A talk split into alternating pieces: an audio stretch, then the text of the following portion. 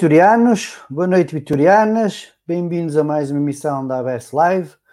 Hoje, para fazermos aqui o rescaldo do jogo de ontem entre o Vitória Sport Clube e o Gil Vicente, para falarmos também sobre o novo treinador do Vitória Sport Clube, que ao que tudo indica será o Paulo Turra, ex-atleta do Vitória, e na qual vamos ter aqui eh, três depoimentos ou três declarações de três ex-atletas do Vitória, Uh, três velhas glórias, podemos dizer isso, três brasileiros que estão ligados ao mundo do futebol e que vão deixar aqui a sua opinião relativamente àquilo, ao trabalho desenvolvido pelo Paulo Turra no Atlético Planiense e também no Santos. Vamos também falar da equipa B, vamos também falar da futebol formação e de outros assuntos da atualidade. Começo, como tem sido, como é habitual, aqui pelas, pelas minhas notas vitorianas. Começo um, por dar eh, aqui um grande abraço à equipa técnica que agora cessou funções.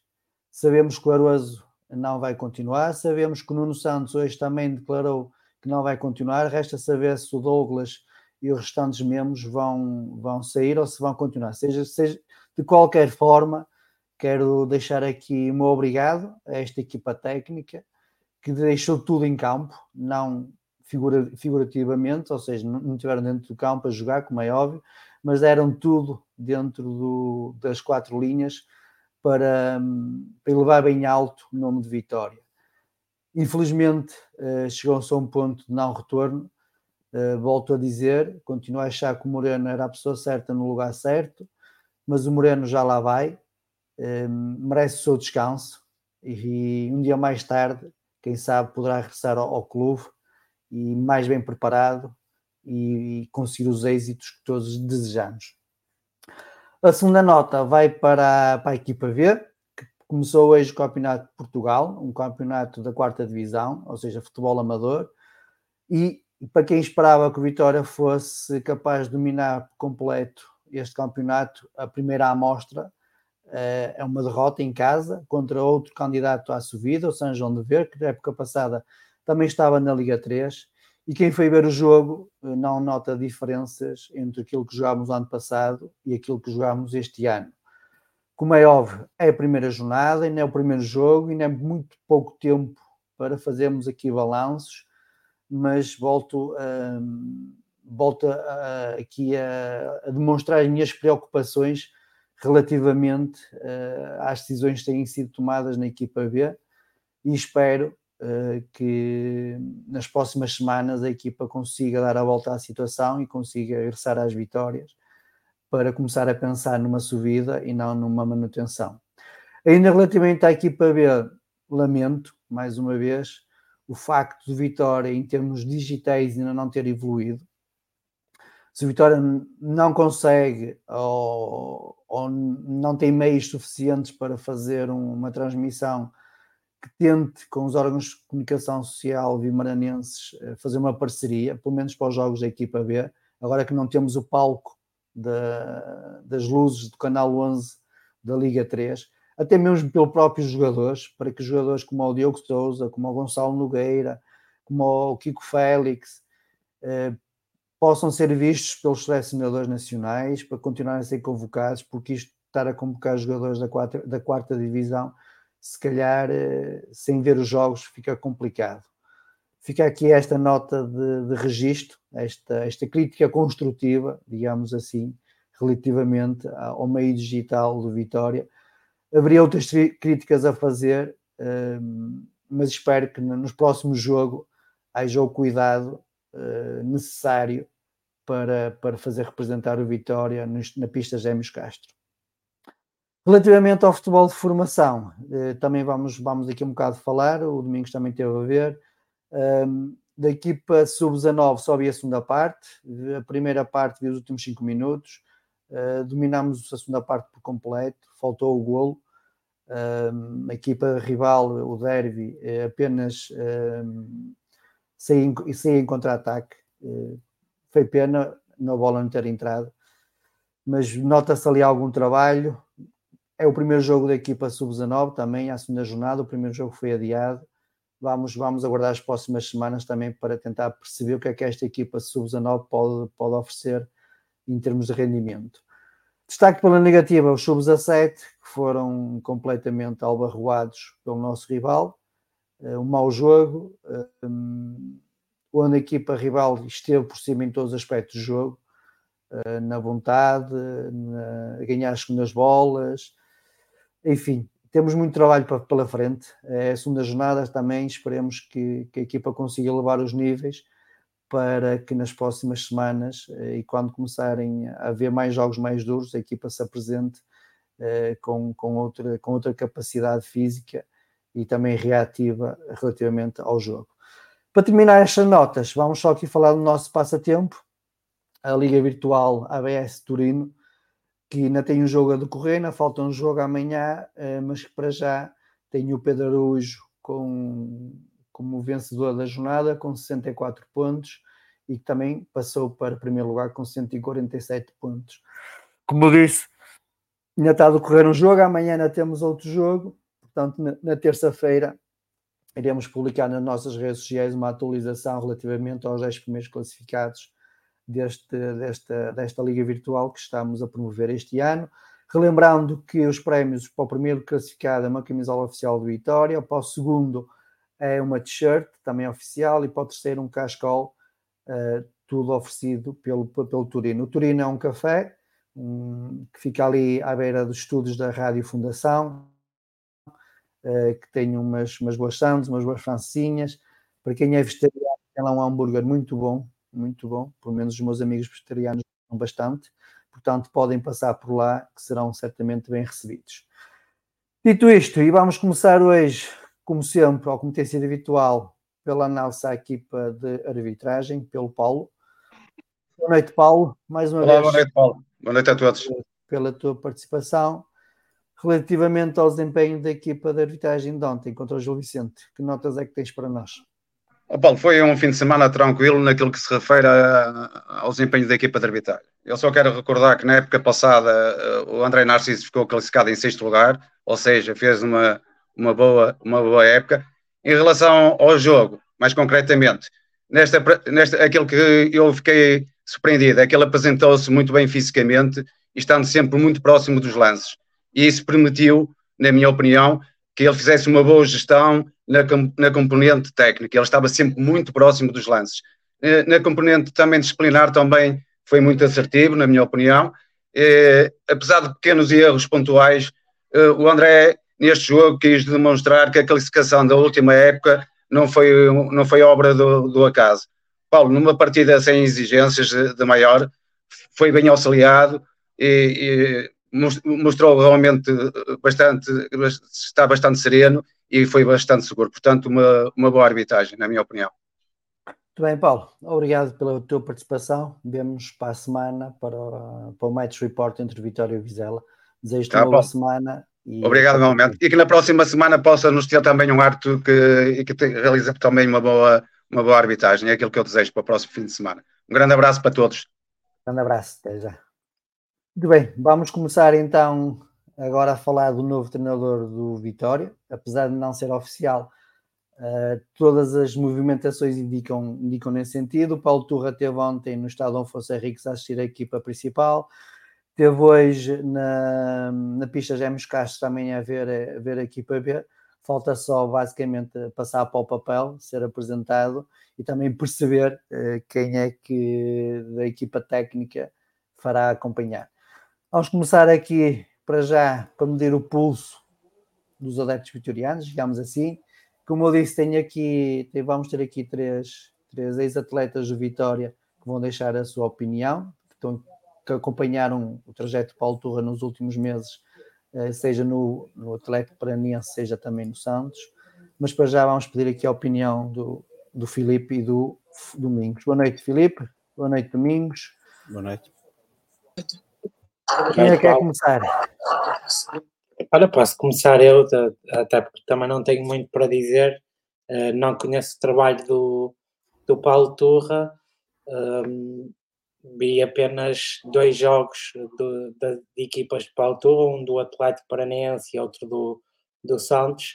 Não é nem de perto nem de longe uma amostra suficiente para, para estar aqui a, a ser afirmativo e taxativo sobre sobre o treinador, sobre as suas ideias, por isso, nesse sentido, certamente, como muitos vitorianos, estarei na posição de ter que esperar para ver aquilo que, que ele irá fazer com o Vitória e com o plantel de Vitória. Mas compreendes a, a decisão por, pelo Paulo Puto, pelo Paulo Turre?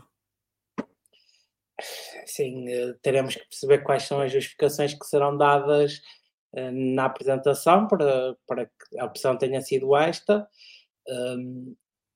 é uma, diria que é uma opção em contraciclo, mas isso é óbvio para toda a gente, porque neste momento uh, o futebol brasileiro está a recrutar treinadores estrangeiros e, e, inclusive vários treinadores portugueses, até treinadores de, eu diria, de, de equipas médias baixas de, de Portugal, uh, e o Vitória fez uma opção em contraciclo, mas às vezes uh, estes riscos pagam e e, e, temos, e tem sucesso assim em contraciclo, teremos que, que esperar para ver. Ok.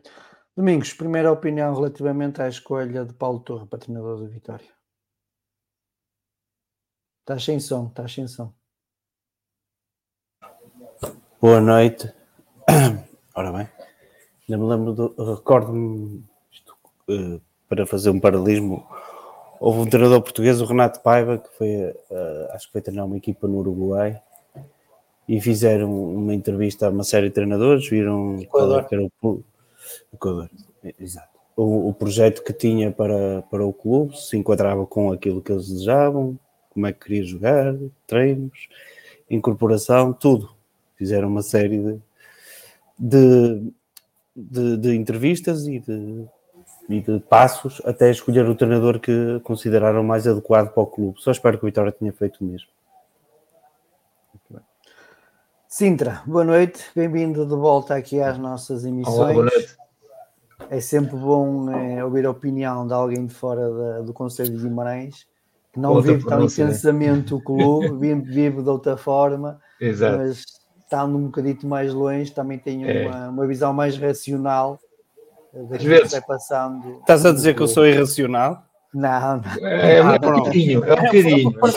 Eu acho que ele estava a dizer que quem vive fora de Guimarães vive menos intensamente Vitória. Mas... Exatamente. exatamente. Também, ele levava isso a mal. Levava isso a mal. me ofendi com isso. Mas vou para FAF para pensar melhor um bocadinho. Pedro, como é que, é, sobre, é que olha... sobre, sobre o Paulo Turra, ainda estou pior que o Felipe. Eh, porque eu nem sequer havia jogos com o Felipe.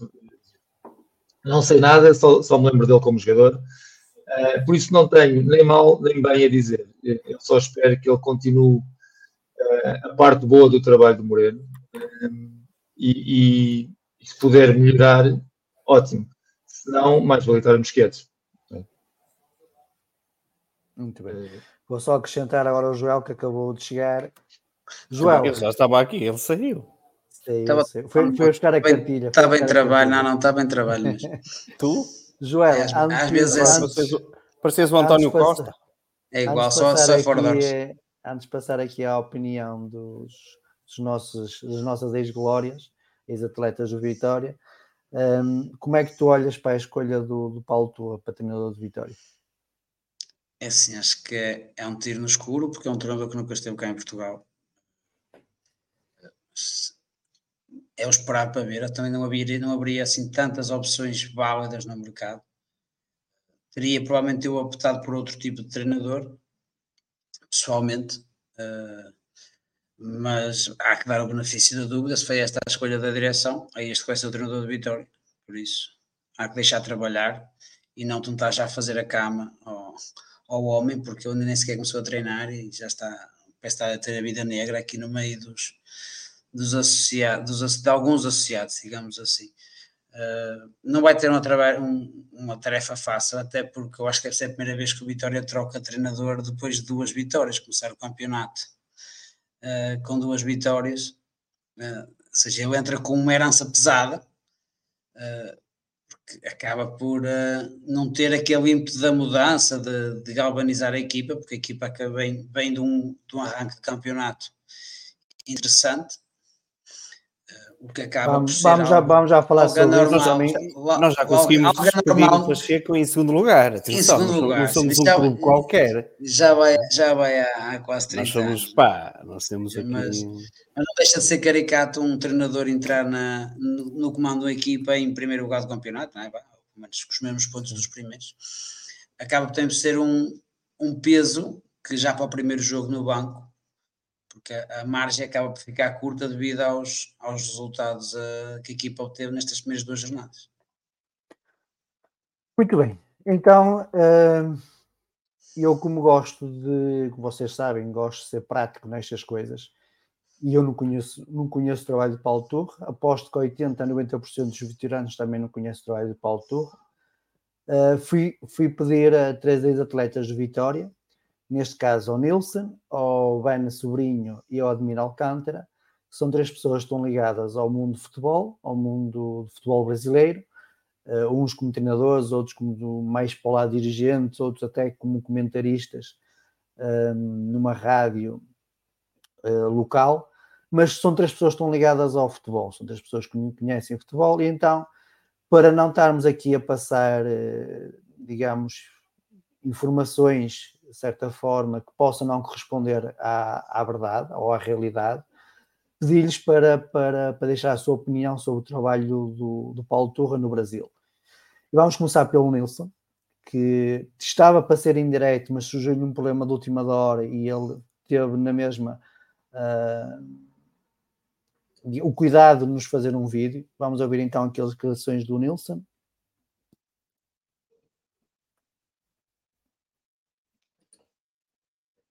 Mas está a ouvir, pá.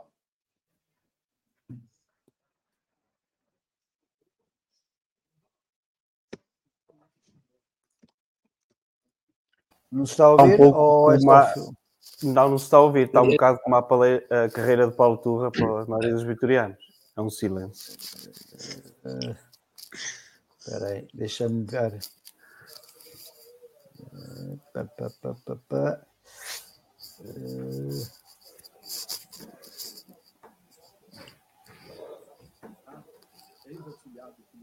Ah, agora já, já soube qualquer coisa. Mas está até baixo o som. Mas já já qualquer dá, mais- um bocadinho. Olá, Paulo. Saudações vitorianas. O Paulo Turra, ele é um jovem treinador, né? É, tem pouca experiência como treinador. A sua experiência maior é como auxiliar, ex-auxiliar do Filipão. Ah, quando o Filipão anunciou que não seria mais treinador, é, assumiu o cargo de coordenador técnico do Atlético Paranaense. Com isso, o Paulo Turra foi efetivado como treinador.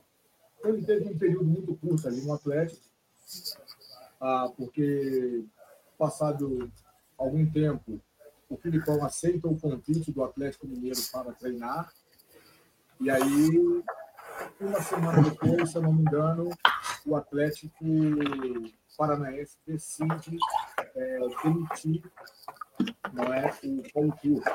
Ele tinha até um bom aproveitamento, em questão de números, né? É, não me lembro exatamente, mas acredito que na casa dos 60 e poucos por cento, quase 70% é, é, de aproveitamento.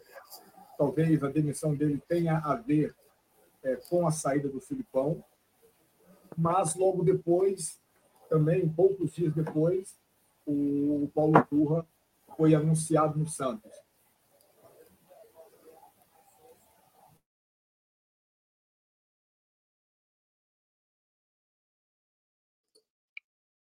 Uh, voltou a recuperar o som, amigo.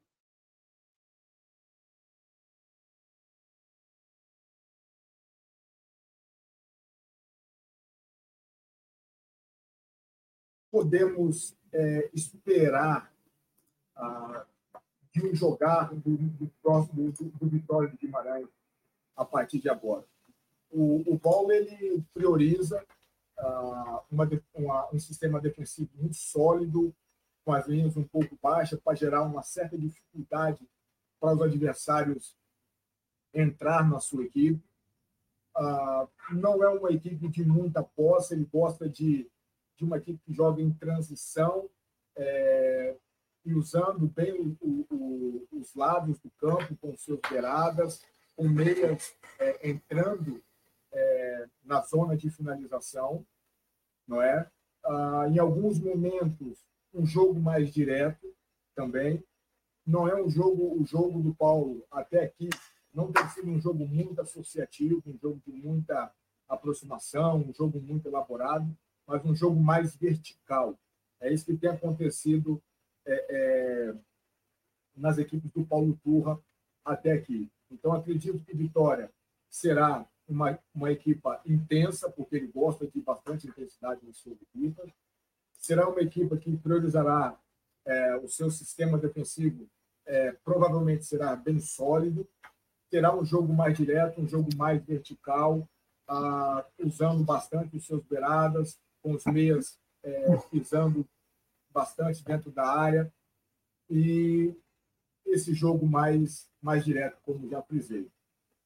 E para terminarmos, aqui vem uma pergunta: como foi o, o, o- Paulo no Atlético Paranaense?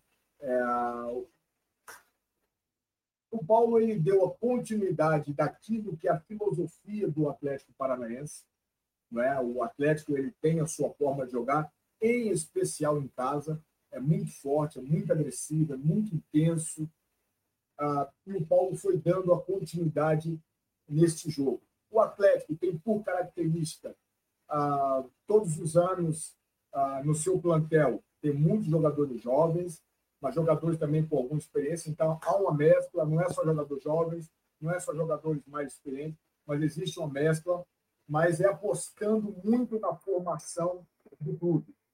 Tanto que ah, já temos aí um fenômeno, o, o Vitor Roque, ah, um atleta de 17 anos, é titularíssimo do Atlético Paranaense, que já está vendido para o Barcelona. Acho que a partir de janeiro ele já se integra ao, ao Barcelona. E a outra pergunta que me fizeram é o que faltou, o que falhou Paulo Turra no Santos. Ah, eu não sei bem se foi o Paulo que falhou ou se a qualidade do Santos é que está abaixo para o Campeonato Brasileiro. Tanto que o Paulo não é o primeiro treinador do Santos nesse ano. Acredito que o Paulo já deva ter o terceiro ou quarto treinador do Santos esse ano. Ah, então, acho que o Paulo não falhou. Acho que ele assumiu e acho que poucos treinadores recusariam. Poucos não. Treinadores na condição do Paulo, surgindo no mercado, precisando de, de oportunidade para entrar no mercado, ninguém na posição do Paulo diria não para o Santos do Pelé. Né? Todos certamente gostariam de treinar o Paulo Turra, ou gostariam de treinar o Santos. E o Paulo Turra não foi diferente. Por isso, ele pegou um time bastante limitado, com muitos jovens, mas com, com, com algumas limitações em comparação com as outras 19 equipas do Campeonato Brasileiro. Por isso, o trabalho não foi muito bom.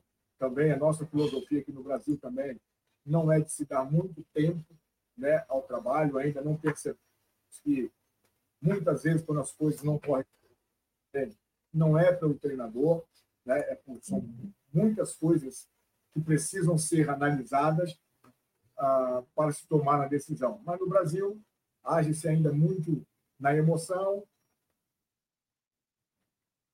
e o vídeo ficou assim.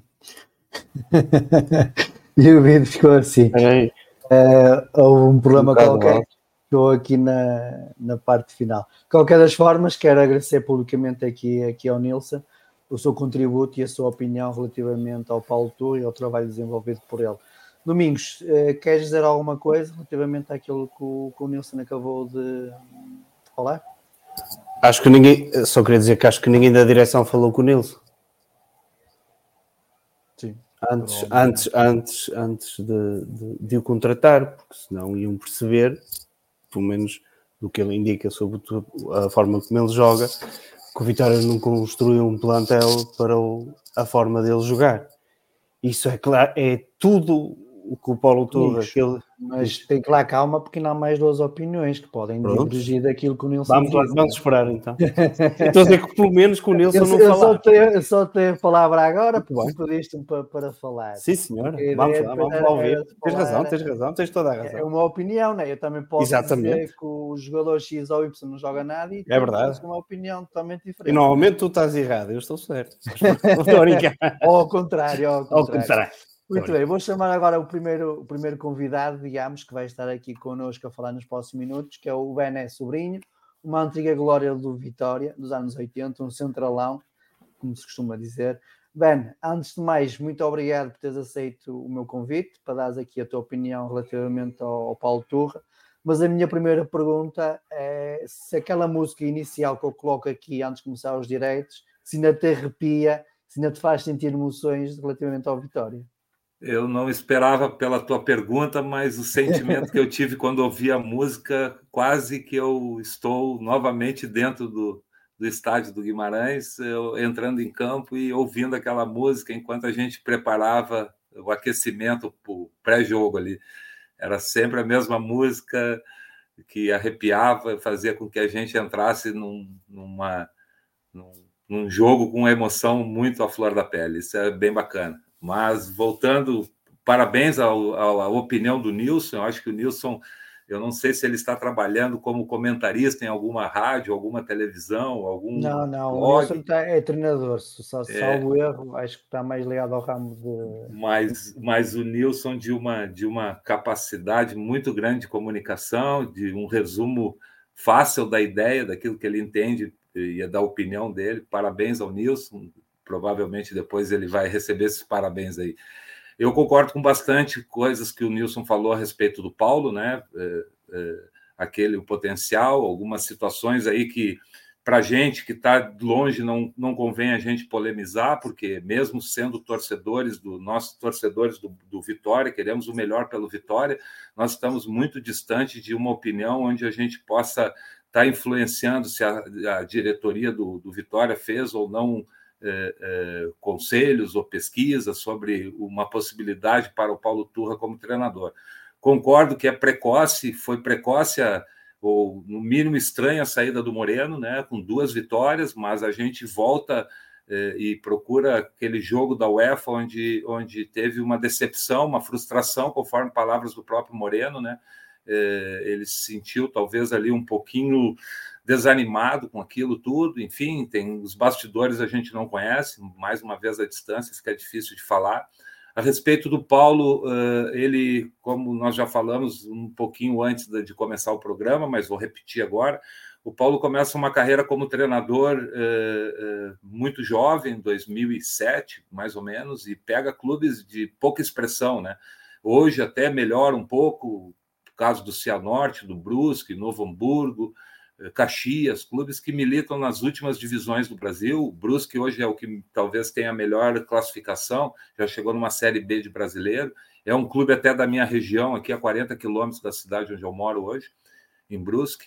É, o, o, Paulo depois eh, tem a, a, oportunidade de trabalhar com o Filipão, com, numa, numa situação em que o Filipão já está é, num módulo mais é, desanimado, vamos dizer assim, né, com muito menos paciência para enfrentar uma, uma, uma, uma coletiva de imprensa ou, ou, ou com, confrontar eh, possíveis pensamentos diferentes, e o Paulo Turra assume isso e fica como auxiliar por vários anos com o Filipão, trabalhando em clubes grandes, uma passagem bacana pelo Palmeiras, uma passagem pelo, pelo Grêmio também, e essa última, mais recente, e que trouxe a ele a primeira oportunidade de deixar de ser um auxiliar, ainda que eh, a parte de auxiliar ela tem o seu valor, né? ainda mais no caso do Paulo e do Filipão ali, eles criaram uma relação muito próxima, onde o Paulo teve muita oportunidade de manifestar os conceitos dele, eh, o que eu comentei antes com vocês a respeito um pouco mais de ciência do esporte, tecnologia, a parte mais acadêmica, a modernização, os scouts, os números, enfim, tudo aquilo que, que hoje eh, os treinadores um pouco mais atualizados com, com, com, todas essas plataformas de trabalho, com todas essas informações, o Paulo conseguiu eh, ter um sucesso como auxiliar, o que oportunizou o Filipão a entregar para ele o comando técnico do Atlético Paranaense. Da mesma forma que o Nilson falou eh, que, o, que o Atlético é uma equipe, um clube onde oportuniza jovens treinadores, né? Tem vários casos, né? O Thiago, há pouco tempo, foi campeão da, da, da Copa do Brasil eh, pelo Atlético. Eh, treinadores jovens que chegam de clubes eh, concorrentes de, de sub-20, sub-19, sub-23, e o Atlético oportuniza esses treinadores, preparadores físicos, auxiliares, enfim, essa, essa opção de, de treinarem o clube principal. Filipão ficou de coordenador técnico e o Paulo fez uma campanha muito boa, foi campeão paranaense, teve, teve ao longo desse, desse, desse percurso dele como principal, ele teve quase 40 jogos, teve mais de 70% de aproveitamento, chegou a 75% de aproveitamento com vitórias, né? que é, é muito expressivo isso, é, porque nós estamos falando de Copa do Brasil, Libertadores da América, Campeonato Brasileiro e Campeonato Paranaense. Né?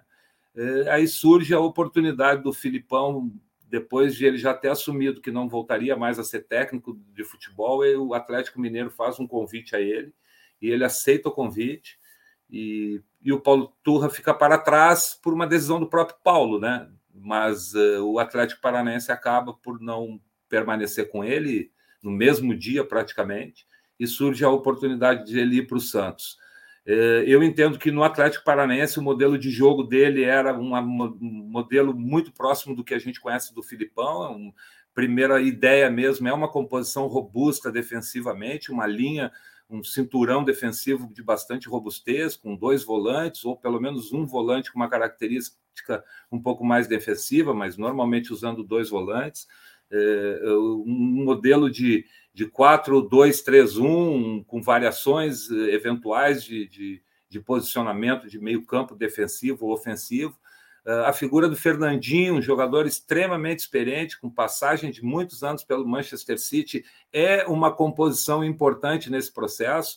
E aí eu fico pensando assim, quem seria esse jogador para o Vitória? Talvez o Thiago Silva, um jogador de muita experiência, uma boa bola parada, um cara que articula bem o jogo, pode ser o, o Fernandinho do, do, do Paulo Turra no, no, no Vitória, né?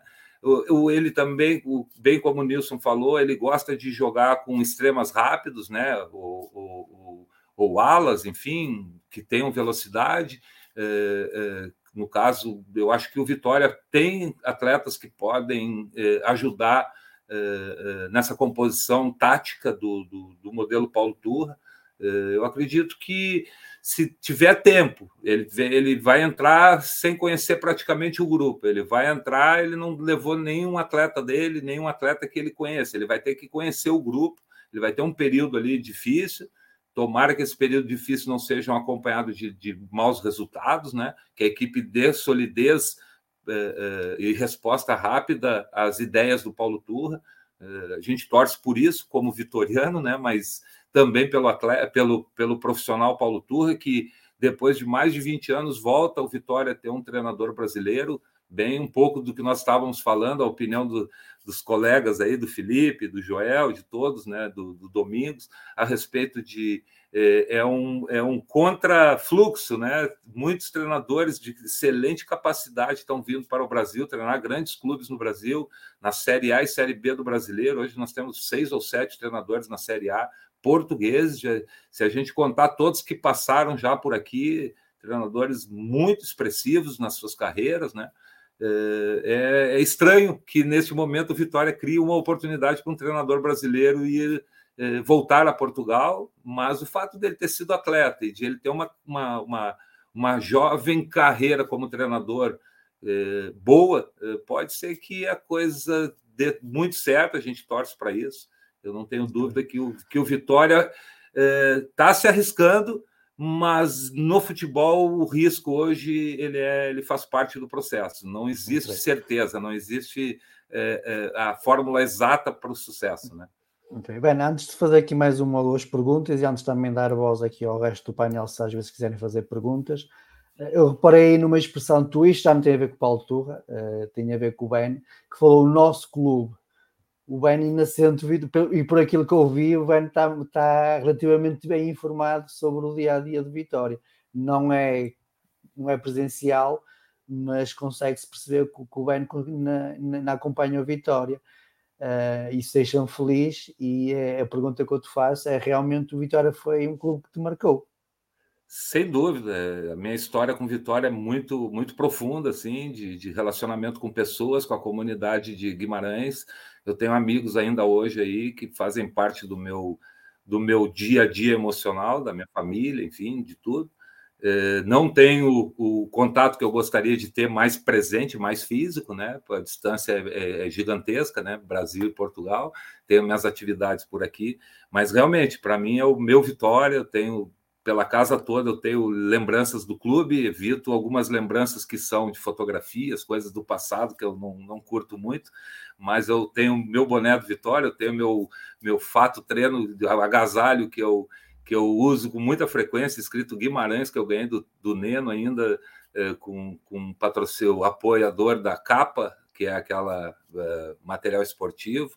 É, sim, é o, é o, nosso Vitória. A gente torce muito, eu acompanho, assisti a estreia contra a Estrela da Amadora, é, um, um, um, gol de cabeça do Jota Silva. Eu acredito que o Jota Silva pode ser um extremo que vá trazer é, ao, ao, ao, ao Paulo Turra uma solução e uma continuidade do modelo de jogo dele. É, hoje, ontem a vitória de 2 a 1 um sobre o Gil Vicente, um importante, né? Acompanhei também.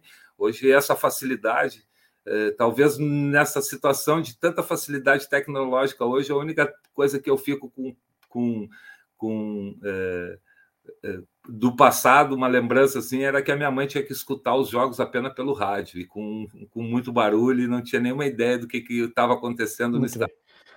Bem, Maltinho, alguém quer fazer uma pergunta ao Ben? Deixo também aqui os nossos, os nossos seguidores que, que, que nos estão a ouvir agora neste momento na, na, em direto também quiserem fazer uma pergunta ao Ben relativamente ao Paulo Turra ou sobre alguma atualidade de Vitória, para deixar nos comentários e eu, se achar oportuno, irei fazer então essa pergunta. Mas aqui ao pessoal que está aqui na, a comentar, Domingos, Pedro, Joel, Fumega, alguém quer fazer uma pergunta ao Ben relativamente ao, ao Paulo Turra? Olha, eu, eu não faço porque o Ben já não é vez. O Bani já não é do meu tempo, eu sou muito jovem para, para ter visto o Bani jogar, mas as histórias que tenho do Bani é de, é de um grande jogador e por isso só lhe posso agradecer por, por todos os serviços que prestou à Vitória e por, todo, e por ter criado memórias nas pessoas que também me, me ensinaram a Vitória. Mas é que, ao Fumega, aqui a pergunta não é, não é sobre. Sim, sim, eu percebi, mas sobre, o, sobre o Paulo Torres, que Alguma dúvida que possas do, tirar? De, de, que poderia oh. falar. Eu também prefiro tirar a dúvida, as dúvidas agora sobre o Paulo Tua com, com os meus olhos. são, são sempre o, o, último, o último juiz. Pedro. Eu, eu, eu, a vantagem de ser mais velho é que eu lembro muito bem de jogar. Eh, sou desse tempo. Eh, e, mas, mas em relação ao Paulo Turra, eu, eu fiquei aqui com uma questão, que aliás o Domingos também falou, e que o Wilson também falou, que é a questão do jogo vertical e do jogo muito rápido. Eh, em relação ao nosso plantel, neste momento, eh, esse tipo de jogo não, não se coaduna muito bem, porque nós temos muitos médios eh, de posse de rock 2-1. Até que ponto, no fundo a pergunta será esta, até que ponto é que o nosso plantel está preparado para essa mudança de sistema? Ou será que o Paulo Turra vai abdicar desse sistema que, que, jogava e, e, e, se vai adaptar ao, ao, ao nosso plantel. Fundo é um bocadinho isto. Eu também posso acrescentar um bocado àquilo que o Pedro perguntou, que é o Paulo Tua, quando saiu do Atlético e foi para o Santos, alterou o seu sistema tático, a sua forma de jogar ou manteve? Então, uh, no Santos, eu, eu, falei muito pouco sobre a passagem dele pelo Santos, porque o Santos vive uma crise institucional muito grande, né? O Santos, bem provavelmente, nessa, nessa, neste ano aí, se não as coisas não se ajustarem a tempo aí, talvez o Santos, o Santos eh, experimente o primeiro descenso da história do clube, né? É, tem um problema de gestão muito grande. O que salva o Santos, na realidade, é, são os meninos da vila que do nada aparecem alguns jogadores com uma capacidade técnica gigantesca. O caso agora do Leonardo, né? É, o Léo, esse menino que também vai ser vendido, se já não foi também. O Santos vive uma crise, então foi muito difícil o Paulo é, colocar qualquer conceito dentro do Santos, porque ele não durou praticamente, né? não deu para nem dar tempo de trabalhar jogo quarta e domingo, a coisa foi muito rápida a passagem dele pelo Santos. É, eu acho que ele tem muita capacidade para fazer um trabalho com, com prazo, né? Que era o que estava acontecendo no Atlético. O Atlético ele estava fazendo uma carreira de sucesso, claro que com o respaldo da coordenação técnica do Filipão, mas ele estava fazendo um trabalho excepcional. É, isso é fato, né? Então acredito também muito nessa situação de que ele chegando no Vitória, ele vai ter que ter rapidez na, na, na, na observação do elenco, do, das peças, né? Porque as peças, se elas se ajustam, eh, a gente, como como estava falando, pô, tem atletas no Vitória que podem exercer funções que eventualmente ou momentaneamente eles não estão desenvolvendo, por estilo de jogo do Moreno. Enfim, eh, eu acredito que, que é possível, sim, é, é, é, nessa questão de transição. A transição não é uma transição lenta, né? É, a ideia do, do, do, do, Paulo do Paulo não é nunca uma transição lenta, mas um time que, que joga com contenção de bola, com uma linha defensiva baixa, intermediária para baixa, mas que sai rápido nos contra-ataques e muitas das vezes com invertidas de bola com laterais ou com centrais ou com os, os volantes invertendo essa bola para os extremos, entendeu? Então, eu acredito sim que é possível, com o grupo que o, que o Vitória tem, fazer esses ajustes, né? É, tem, tem, tem que experimentar soluções. E é aquela situação, né? Como a gente, como o, treinador que está chegando hoje no Vitória não montou o elenco, ele vai ter que ele se adaptar ao elenco e não o elenco se adaptar aos conceitos dele, né? Peço desculpa, o meu filho é que foi passar o fim de semana fora, chegou e quis me dar um beijinho. Uh, Domingos e Joel, querem fazer uma pergunta ao Ben? Colocar alguma Sim, questão? Porque, uh, eu, eu, já, primeiro, primeiro de tudo, boa noite e obrigado por tudo que, que fez pelo nosso clube. Depois uh, as perguntas entroncam no mesmo. O Vitória, no início desta época, praticamente dispensou tudo, tudo que é aula, uh, tudo que é. O Ruben Lameiras, dos vistos, está de saída. O, o Mickey Johnson voltou para o Celtic. Uh, o Nelson da Luz tem sido adaptado até à esquerda. E o Jota, e bem, na, minha opinião, tem sido um, um, avançado solto, que é, que é onde onde ele, para mim, tem, tem rendido bastante mais. Ou seja, nós eh, eh, em teoria contratamos um treinador que, que joga com, com extremos rápidos que, que entram na área e que nós não temos. Fazendo um paralelismo, faz-me lembrar quando nós recontratamos o Pacheco, que também é um treinador que joga muito com o Jaime Pacheco, com, com alas rápidos e que, com, com movimentos interiores para, para finalizar na área contratámos o Jaime Pacheco e depois não lhe demos nenhum ala, com exceção do Paulo Sérgio. E ele, passado pouco tempo, foi pouco tempo, ainda, ainda algum, mas acabou por, ser despedido e nós naquele ano acabamos por descer de divisão.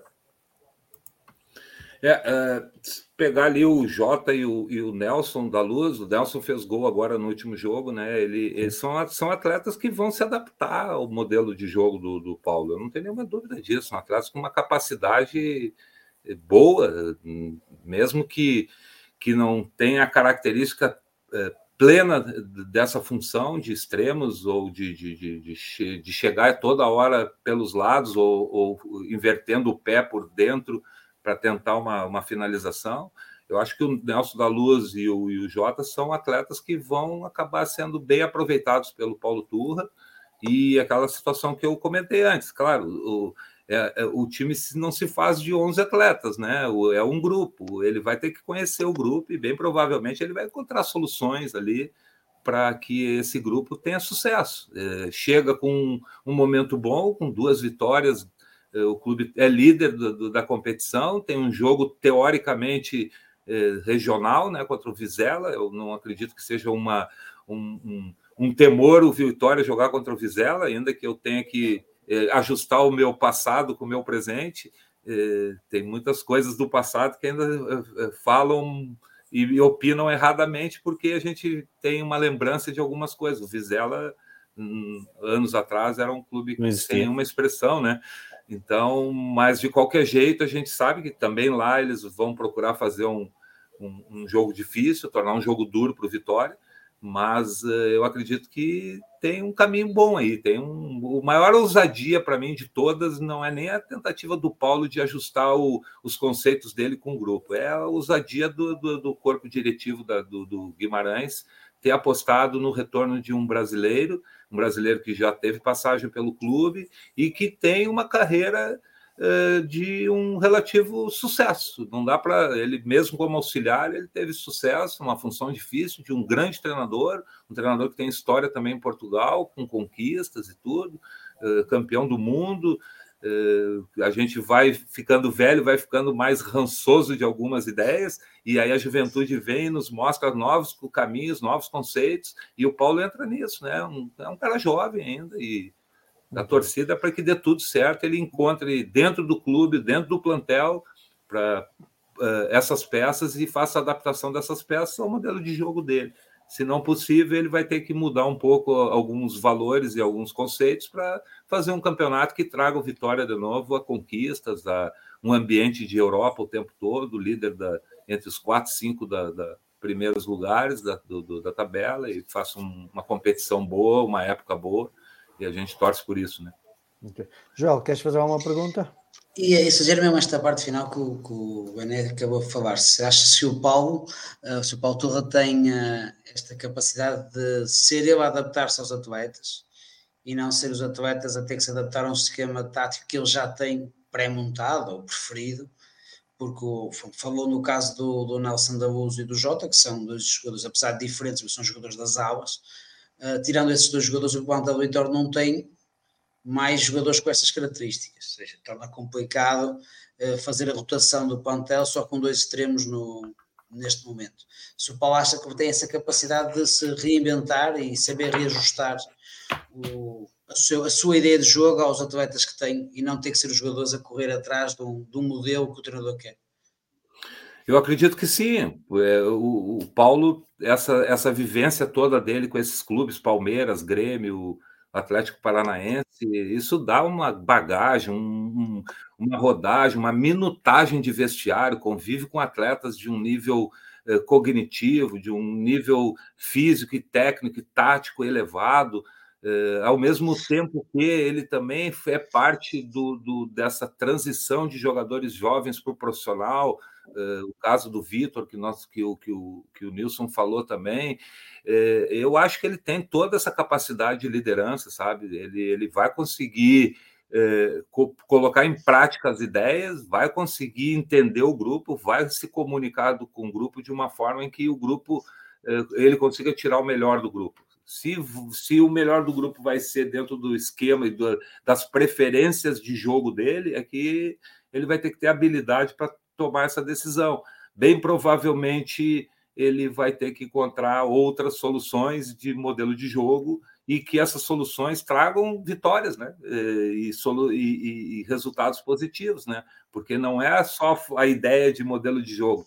Voltando no passado, é, num bom tempo de Paulo Autuori lá, nós tínhamos um modelo de jogo que nós éramos extremamente ofensivos. No ano seguinte, quase com os mesmos jogadores, a gente não conseguiu manter esse modelo de jogo, porque uma ou outra peça saiu. Vamos dar o exemplo do William, que era um, um líbero que a gente não conseguiu encaixar de novo. Teve a saída de, de outro jogador, se eu não me eu não lembro agora, o Neno também saiu, que era um. Bom, mas o goleiro, muito pouca coisa tinha para fazer taticamente nos anos 90, né? Hoje o goleiro participa muito mais do jogo. Mas é, é isso, às vezes tu com o mesmo elemento e a gente não consegue ter o mesmo sucesso tático. Então, vale a pena dar tempo para ele, vale a pena esse momento aí de, de, de é, reforço da, da, da, massa associativa, da, da, comunicação social do clube e tudo, dar um tempo para ele poder se adaptar aos jogadores e os jogadores também se adaptarem às ideias dele, comprarem as ideias dele. Mais uma vez, lembrando, ele é depois de mais de 20 anos, voltando um treinador brasileiro para um mercado onde são formados os melhores treinadores hoje do mundo. É mais um desafio para ele também, isso é uma quebra de, de barreiras. Né? Bem, última pergunta que eu tenho. Já, já percebi que estás muito atualizado relativamente ao Vitória. Eh, como sabes, eh, o Vitória vive um bocadito uma crise financeira, que já está eh, aparentemente a passar, e com isso teve que se recorrer na, na juventude, na aposta na formação, olhou para dentro de portas para ver o que tinha. Nisso o Moreno foi, foi excepcional, fez um trabalho muito grande, porque além de ter dado oportunidades, nunca deixou que ninguém, por maus, por maus resultados, por más divisões, contou sempre com os jogadores. A pergunta que eu te faço é eh, como é que o, que o Paulo Turra poderá encarar este desafio eh, de liderar um grupo jovem, que, que quer e continua a ter jovens na formação eh, com valor e se ela será capaz também de, potencializar estes jovens. Há um bocado o Nilson falou de, de, um atleta que o Atlético Planiense eh, explorou, digamos assim, ou potenciou, que já foi comprado pelo, pelo, pelo Barcelona. Uh, também podemos ver essa aposta da, na formação do Paulo Turra? Eu acredito que sim, ele certamente hoje. É, é, acho que tá uma notícia que ele estava assistindo a equipe B treinar, né, jogar, sim, né? Sim. Na estreia do, do, do, do, do, do campeonato da, da, da equipe B. É, parece que não teve um resultado positivo, mas ele já deve ter ido observar para ver o conteúdo do que, que o clube tem, né? Eu sei que no, no plantel nós temos uh, atletas bem jovens, tem atletas de 17, 18 anos no, no, grupo principal, e isso eu acho que é muito bom. Não, não, não acredito que ele vai ter nenhum receio, porque aqui no Atlético Paranaense eles já estavam. O Atlético foi campeão da Copa do Brasil com um lateral direito de 18 anos, que é o Kevin, eh, e manteve esse jogador, os jogadores, os zagueiros também jovens. Eh, o, eu não acredito nem um pouco no temor dele de colocar jogadores jovens, desde que esses jogadores jovens eles se sintam eh, capazes de, de, de dar resposta, né? Porque o grande desafio para o atleta jovem é na hora que tu oportuniza ele, ele está se sentir preparado, né? Ele pode ser um, um, uma promessa, mas a promessa não se confirma quando se cria a oportunidade e o atleta não aproveita. Quem não, apro... Porque quem não aproveita é o atleta, né? não é o treinador. O treinador, se não põe para jogar, é que não aproveita. Botando para jogar, é, a resposta tem que vir do atleta.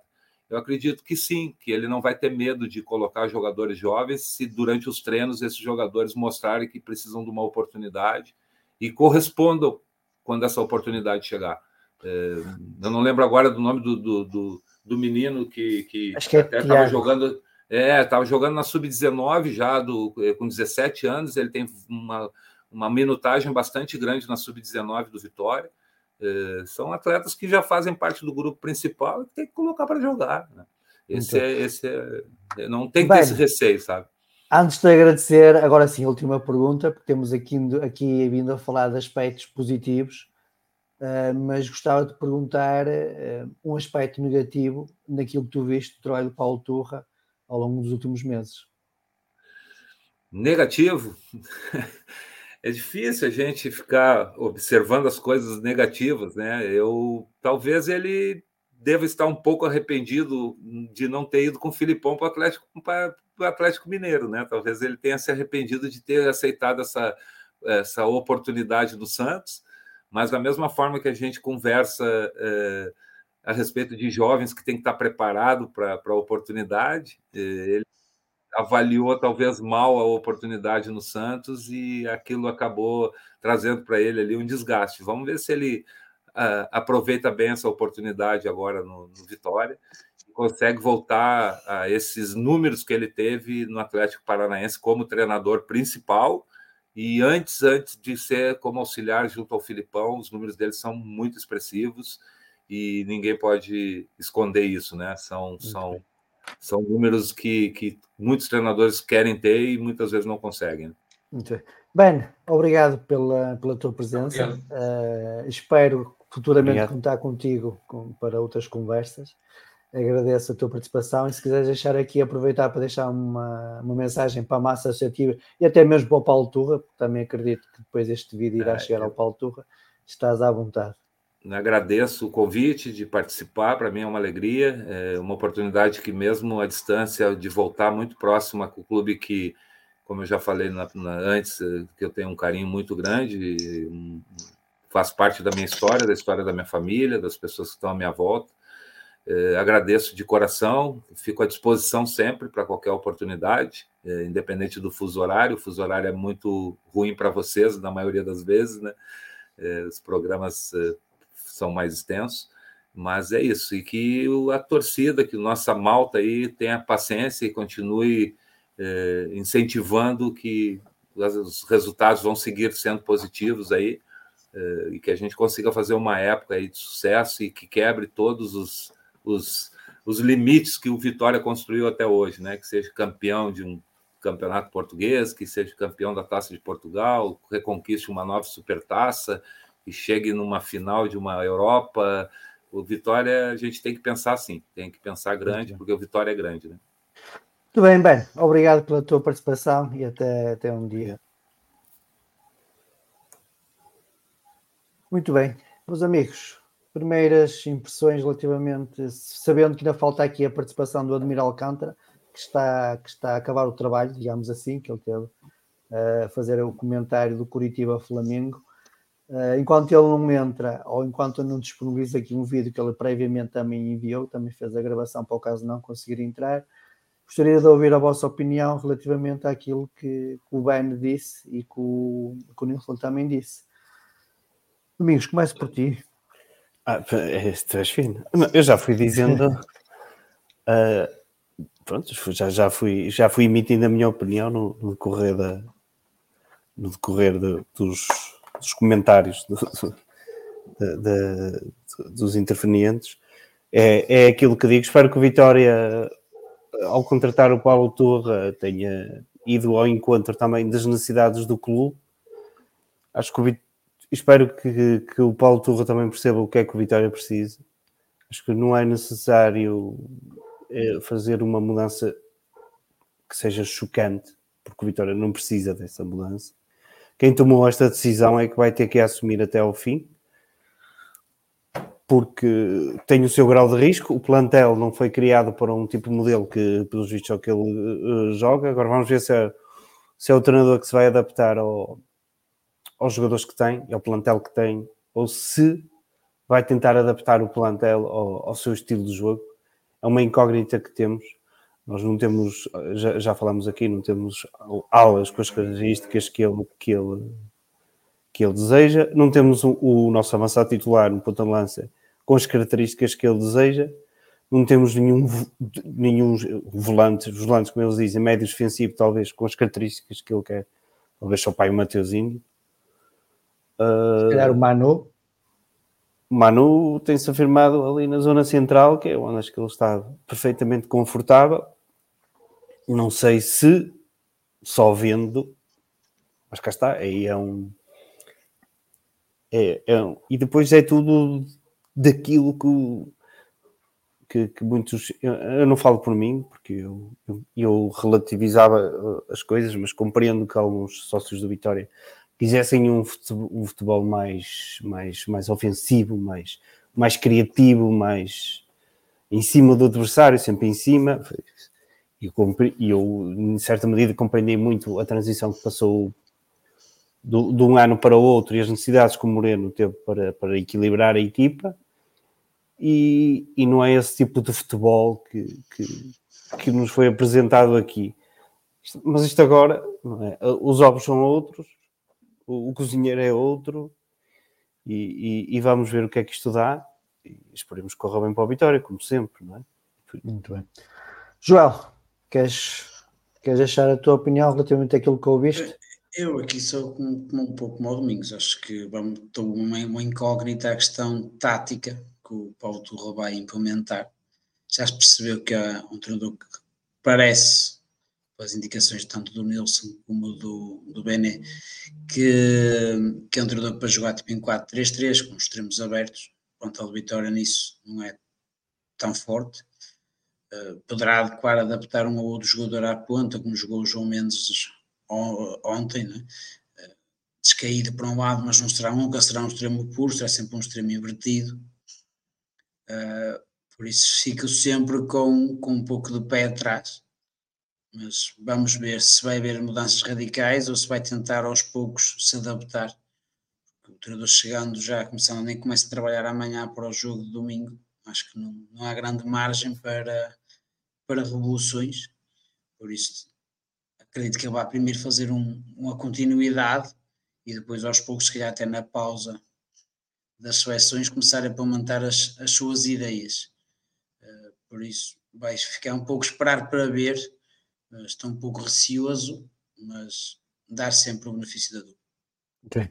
Fumega.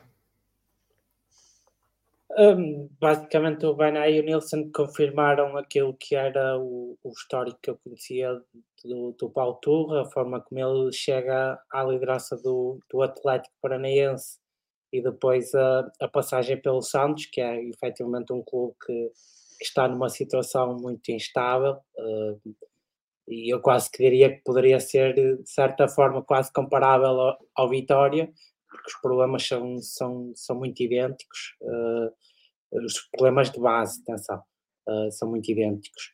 Uh, relativamente àquilo que podemos esperar, um, concordo com aquilo que o Joel estava agora a finalizar, que é não acredito que o Paulo Turra para o próximo jogo vá fazer grandes mudanças. Acho que ele vai optar um bocadinho pelo modelo que o, que o, Moreno optou no ano passado quando assumiu também a equipa, que é vai para já trabalhar sobre, sobre a base que, que vem de trás, neste caso que vem do Moreno e da sua equipa técnica, tentará imprimir uma outra uh, ideia ou dinâmica já uh, se, assente nas suas ideias, mas só depois da paragem é que poderá promover, se calhar, alguma alteração mais profunda de, de, esquema, de esquema tático ou, ou outra, ou outra coisa qualquer. Uh, sendo certo que aquilo que o Domingos estava a dizer uma mudança de esquema tático eh, obrigará, eh, por de certo, eh, o Vitória a ir ao mercado, porque não acho que os médios sejam um problema, porque acho que o Vitória tem médios capazes de fazer 4-3-3 ou até 4-2-3-1, mas a nível de, de extremos, jogadores de, para jogar extremo, invertido ou, ou mais vertical, aí sim já me parece que o Vitória tem, tem alguma falta de opções, a menos que consideremos, tal como fizemos na época passada, algumas adaptações de, de alguns atletas. Muito bem. Pedro, para terminar. Uh, olha, eu tive três pontos positivos uh, do, do Paulo Turra pela conversa de Nilson e Bené. A aposta na formação, 16 anos de carreira, ou seja, normalmente um, um novato, apesar de ser novo, e uh, está atualizado tecnologicamente. agora, o sistema, a forma de jogar, como o Domingos começou por ver, assusta-me uh, assusta porque nós temos um modelo de três centrais em que o Jorge Fernandes está confortável com esta posição e não acredito que esteja tão confortável no modelo 2. O Manu, que parece que entrou muito bem, uh, não parece que funcione como central no modelo das centrais. Um, o próprio Tom Cará jogou muito como três centrais, portanto, poderíamos ter problemas logo aí. Depois temos médios que gostam de ter a bola, e, e não que andam a correr para trás e para a frente, eh, num frenesim. Talvez o Tiago Silva, eh, como disse o Bené, seja aquele que se, que se adapta melhor, porque é aquele que põe a bola longe, com facilidade. E depois, em relação aos sistemas que nós não temos, de facto temos dois, como disse o Joel, eh, talvez possamos juntar o André Silva, que já ninguém se lembra do meio extremo, porque estamos tão, tão bem a vê-lo no meio, já ninguém quer extremo, no fundo, temos três. Um, mas eu acho que o sistema está bom neste momento. Uh, o Jota está onde está, onde joga melhor. O André Silva está onde parece que joga melhor. Temos alguns problemas no meio campo, mas não tem a ver com os jogadores, tem a ver com, com, outras coisas que temos falar a seguir. Mas, portanto, uh, tenho algum receio. Espero, como vocês disseram, que ele não vá mudar nada agora. E espero, pode ser que ninguém, mas espero que ele goste deste modelo e que se mantenha. Muito bem. Vamos agora chamar o Admiral Alcântara, tal como tinha dito no início da emissão. Admir, antes de mais, obrigado. Sei que ainda estás aí em trabalho, portanto agradeço-te do fundo do coração o facto de teres arranjado uns minutinhos para falar um bocadinho connosco relativamente ao Paulo Turra. Peço para já a primeira opinião eh, relativamente ao Paulo Turra como treinador, os pontos fortes que, que o Paulo Turra poderá acrescentar ao Vitória. Oi. Podes falar, podes falar. Posso falar? Podes falar. É... Boa noite, é um prazer falar com vocês. Desculpe aqui, eu estou com o áudio baixo, que eu estou aqui saindo do estádio Couto Pereira agora que eu estava comentando o jogo do Curitiba. Infelizmente perdemos para é, o time do Flamengo, um, jogo que Curitiba poderia ter ganho, né? Mas perdemos o jogo. É, o Paulo Turra, eu gosto muito do trabalho dele, é um excelente profissional. Eu acho que ele tem todas as condições de fazer muito sucesso aí no Vitória de Guimarães. Ele fez um belo trabalho aqui no Atlético Paranaense. É um treinador que é, sabe armar seu time conforme o adversário, é um jogador que estuda bastante a equipe adversária, é um estudioso do futebol e ele realmente é, fez um belo trabalho aqui. No Santos, ele não teve tempo suficiente, né? Para poder mostrar realmente sua capacidade, mas eu tenho muita confiança no trabalho dele. E boa noite a todos aí. É sempre um prazer muito grande falar para a cidade de Guimarães, falar para os torcedores do Vitória e, e agradeço sempre essa cidade aí que me acolheu tão bem, né? E que eu fui tão feliz aí. Admir, eh, relativamente à, à, parte técnica ou tática do jogo, o que é que nós podemos esperar das equipas do Paulo Turra? Pode esperar uma equipe sempre forte psicologicamente, uma equipe preparada para vencer, né? Uma equipe que sempre luta para as vitórias, é, tanto dentro de casa como fora de casa. As equipes do Paulo Turras gostam de jogar para ganhar, então realmente ele gosta de, de, de colocar é, os seus 11 iniciais é, com condições realmente de, de, enfrentar o adversário de igual para igual, seja qualquer adversário for. Muito bem. E relativamente à, à, à, constituição do plantel, o Vitória neste momento é uma equipa que aposta muito na formação em jovens jogadores. Eh, o Paulo Turra terá capacidade para potenciar esse, esses, esses jovens jogadores. Fez isso no Atlético Paranaense. Não tenho dúvida nenhuma. Ele gosta muito de mesclar jogadores jovens com jogadores experientes, né? Eu acho que isso é o segredo, né, para se lançar jogadores e para um clube que nem o Vitória que precisa vender alguns jogadores. Ele gosta muito de fazer esse trabalho e tem certeza também que deve ter jogadores experientes aí no plantel do Vitória. E ele vai usar muitos jogadores jovens aí e vai mesclar bastante, assim como ele fez aqui no Atlético Paranaense e no Santos. É, relativamente à, prestação do, do Paulo Turra no Santos, o que é que, o que, é que correu mal? Já, já, lemos, já ouvimos aqui o Nilson e o, e o Bené Sobrinha dizer que provavelmente o Santos não seria o clube mais indicado neste momento para qualquer treinador, pela crise que vai sofrendo, mas qual é a tua opinião relativamente à prestação do Paulo Turra no Santos? É, concordo plenamente com a opinião do Beni, né? Porque eu acho que é, o Santos é uma equipe que está muito modificada, muitos jogadores é, é, sendo afastados, jogadores com qualidade que foram afastados, alguns que, que, que realmente não, não, não conseguiram é, dar o que pode para a equipe do Santos e mudança de treinadores, afasta, é, jogadores sendo afastados e isso fez com que o Paulo Turra tivesse muita dificuldade em armar seu 11 inicial e colocar aqueles jogadores que eram considerados os melhores jogadores dentro de campo.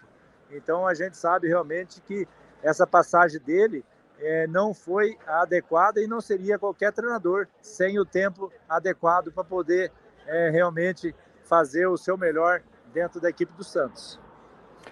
Admir, última pergunta. Em termos de, de, futebol, o que é que podemos esperar da, da equipa eh, de Paulo Turro? Uma equipa ofensiva, de posse de bola, a jogar em contra-ataque, de lançamentos compridos.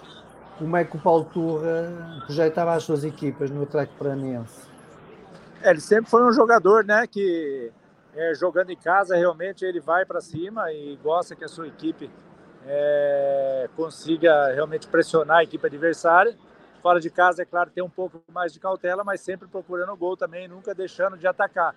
Então é um treinador que gosta realmente de, de, de colocar suas equipes procurando a vitória.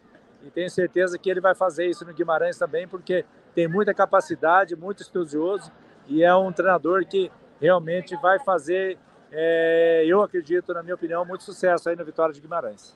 Ok. Admiro, olha, agradeço mais uma vez uh, o facto de teres aceito o convite. É sempre um prazer falar contigo. Uh, espero futuramente ter-te aqui também para falar de outros assuntos relativamente ao Vitória. Uh, portanto, se quiser deixar uma mensagem para os adeptos vitorianos e para as pessoas de Guimarães, tens agora uma oportunidade. É, quero deixar um grande abraço a todos vocês aí da mesa, né, da live. É, dizer que tenho muitas saudades de Guimarães, das suas, da, dos seus adeptos, do, do, da cidade em si, né?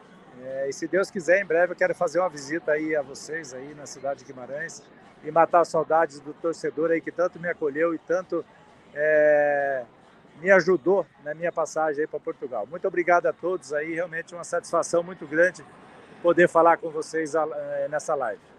Okay, Ademir, um grande abraço. Um grande abraço e obrigado. obrigado espero, espero ver cá em Guimarães então. Obrigado. Tá bom. Falamos aí. Muito obrigado sempre pela grande consideração abraço. e o carinho de sempre, tá bom? Um grande obrigado, abraço a todos. E pronto, tal como tinha prometido, uh, tivemos aqui a opinião de três pessoas, uh, três ex-atletas do Vitória, três ex-glórias, podemos chamar-lhes assim, uh, que estão ligadas ao mundo do futebol diariamente, deixaram a sua opinião sobre o Paulo Turra, uh, sobre aquilo que podemos esperar do, do, em termos de trabalho e em termos de jogo, aquilo que Paulo Torre fez no Brasil. Veremos se, se terá a capacidade de, de, apresentar os tais 60% a 70% de aproveitamento que teve com o Atlético Paranense no Vitória. Desejar-lhe da minha parte ao Paulo as maiores sortes do mundo, porque a, sorte dele será a sorte do nosso clube e, portanto, aquilo que nós queremos é sempre o bem do nosso clube mas mais uma vez reforço, uh, tentei trazer aqui três pessoas uh, que, com conhecimento de causa para deixar a sua opinião e, e quer gostamos, quer não, foram dadas e vamos ver o que é que, o que, é que nos espera futuramente em termos de jogo, em termos de opções, em termos de, de performance da equipa. Avançado agora um bocado aqui na live. Fizeste, fizeste, um... deixa-me só dizer uma coisa, fizeste bem, Paulo, não pedir a nenhum de nós para, para comentar as palavras do Ademir, como a pessoa tem sempre medo de ser driblado. Por isso eu nem sequer ia me arriscar. Não, opa, eu acho que o Ademir as palavras foram eu, eu sei, eu... no âmbito daquilo que o Nilson e que o Bené disse, portanto.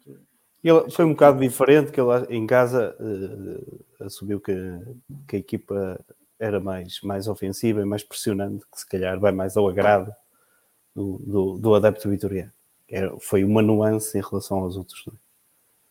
Temos que ver, lá está. Por isso é que eu um bocado vos disse, tu na primeira opinião do Nilson quiseste logo entrar a matar e disse tem lá calma que há mais opiniões. Eu só, não, eu só disse que eles não falaram com ele. Só isso. Agora, agora, o, Nilson, o Nilson disse o mesmo, disse que era impressionante. Aliás, disse duas coisas estranhas, porque disse que era impressionante e disse que era de, de, de jogo vertical.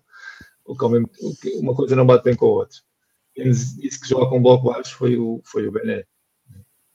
Okay. Vamos então avançar. Uh, antes de, de, passarmos aqui para, para, o, para o jogo de ontem, para a equipa B, para a formação, chamo o Filipe, porque há aqui uma pergunta aqui do Filipe relativamente à SAD, do Una, que está aqui, do Filipe Araújo, uh, que pergunta sobre o orçamento da SAD. Que pergunta era aqui para exatamente. Uh, pronto, para responder ao Filipe Araújo, uh, Filipe, uh, o orçamento da SAD estatutariamente não tem que ser apresentado.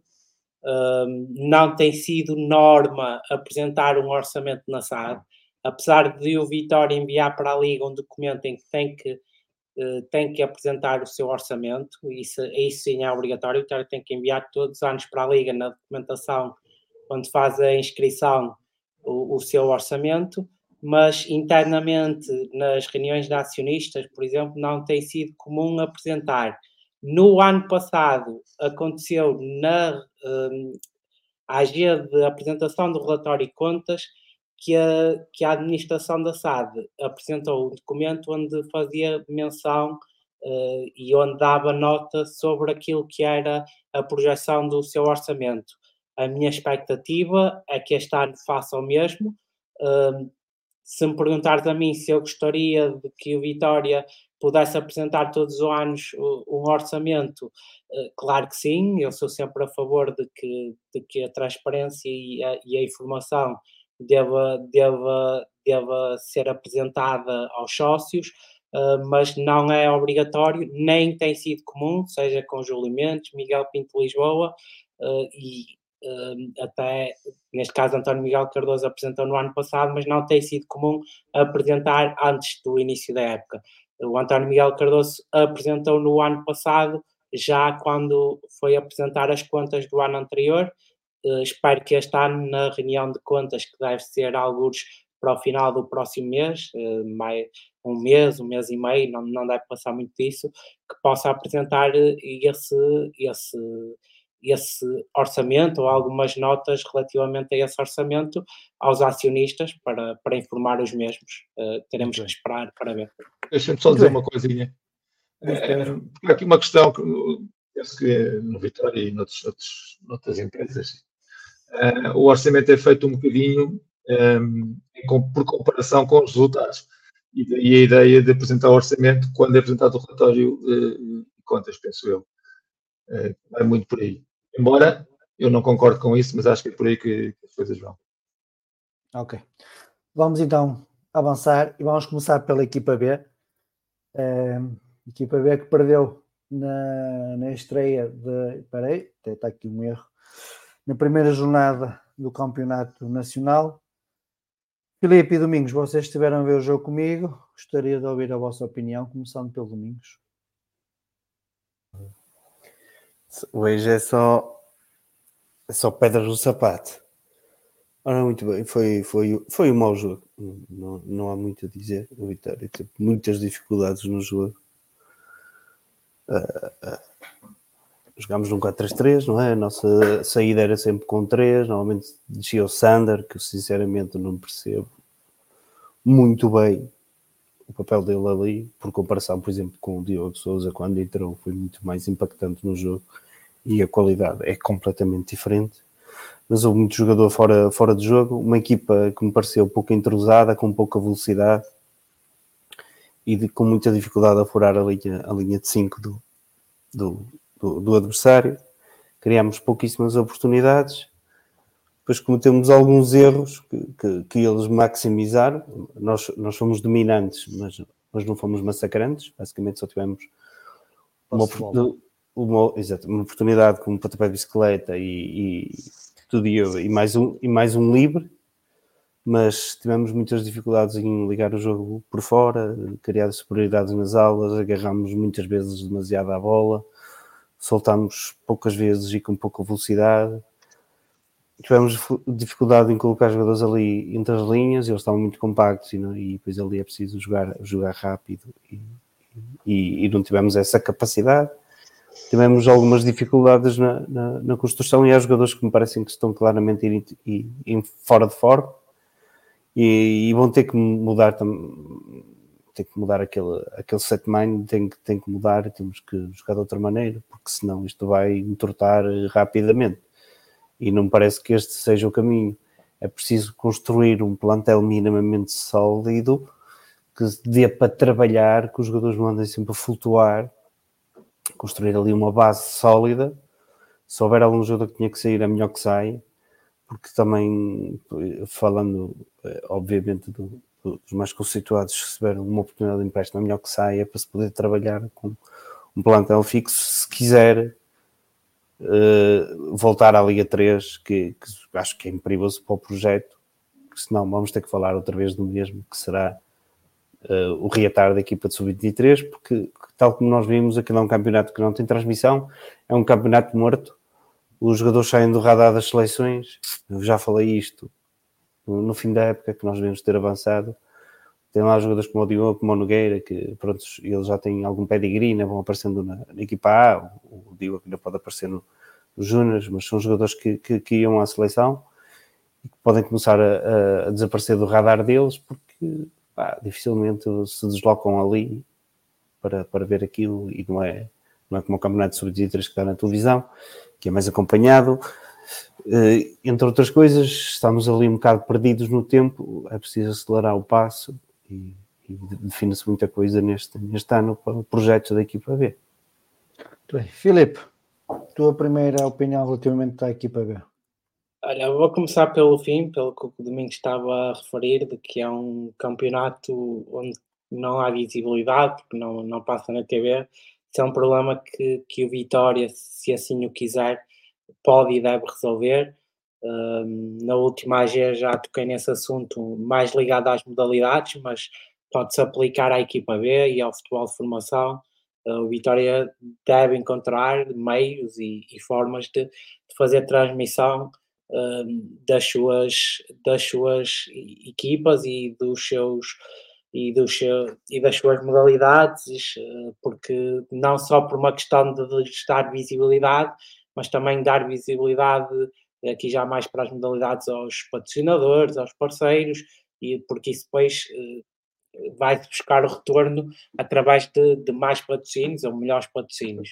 Uh, relativamente ao jogo, foi pouquinho, penso que a equipa melhorou na segunda parte com as substituições, Diogo Souza, o, o Michel Merci também acrescentou mais ao jogo, eh, mas ainda foi muito pouquinho, uh, erros para mim na, na pressão, na primeira zona de pressão, que como é óbvio, uh, se não se pressiona, se, se tenta pressionar alto e não se pressiona bem, que rapidamente a equipa adversária sai e, e cria uma situação de, de perigo.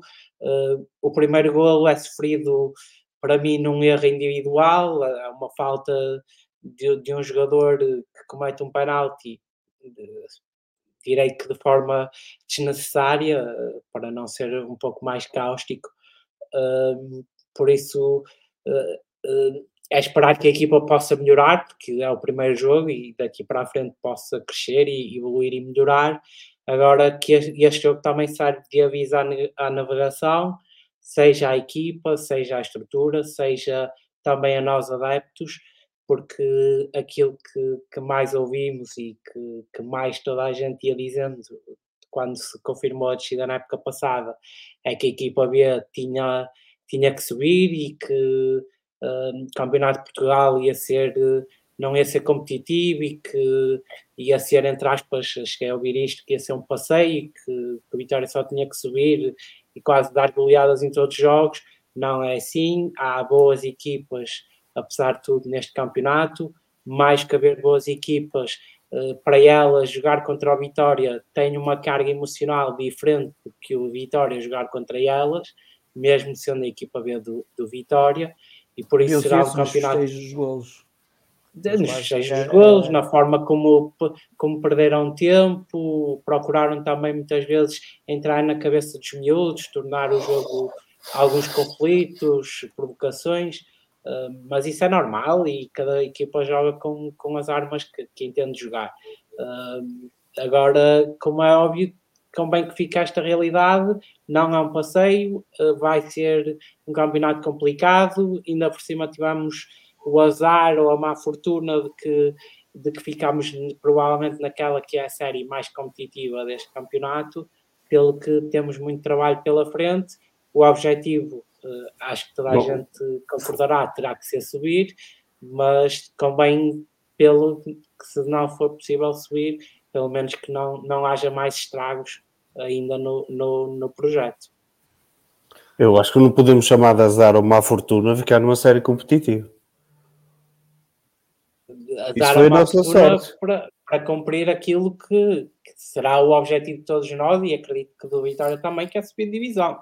Não quero acreditar que Isso. Vitória parte para esta Sim, época sim. nem para ver com outro objetivo que não esse. Sim, eu quero subir. E se pudesse subir um ambiente minimamente competitivo para os atletas, tanto melhor. Que andar um ano aí a fazer de conta.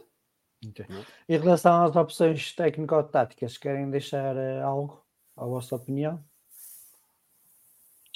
Pelo que vimos hoje, acho que alguns jogadores que se partiram do banco eh, talvez eh, tenham justificado no próximo jogo ser titulares, porque foram claramente melhores do que, do que os por titulares exemplo? da mesma posição. Por Os exemplo, o Diogo, os dois Diogos e mesmo o Diogo avançado. Souza, mim. Diogo Ferreira e Sim. o Michel. e o Diogo. Eh, Acho que, acho que foram três jogadores que, que emprestaram outras, outra dinâmica ao jogo do Vitória. Eh, percebo, por exemplo, no caso do Diogo Souza, seja um, seja um menino, seja muito novinho, mas, mas eh, se tem mais qualidade que os que estão lá, eh, tem que avançar e tem que jogar. Domingos. Opa, é assim, neste jogo, o melhor jogador, o- aquele jogador que, que, que mais no- pode ter uma cara de menino, mas foi o Diogo Souza, claramente. Jogou, jogou acima de todos os outros, até pelo, pela vontade e desejo e intensidade que, que, que prestou ao jogo. Que acho que faltou um bocadinho isso também à equipa, faltou um bocadinho de nervo também e, e de, de fogo, desejo. Vamos Preciso- é preciso, é preciso querer, que- querer também para as coisas acontecer. Vamos aguardar as próximas jornadas para ver o que é que nos espera. Domingos, avançando agora para a formação, antes de irmos para o jogo do Gil Vicente, já tem aqui pessoal a Terceira que pedra. Quer, quer falar do Gil Vicente. Ah, sei que não viste o Sub-19, que foi no final do- da equipa principal, mas Sub-17 estiveste lá hoje comigo, debaixo de um, de um solinho que nos pôs morenos. É, é o costume. Ah, Mas só a ti. Exato. Mas só a mim, o Domingos costuma ir de chapéu. Aquele chapéu ao brasileiro, estás a ver?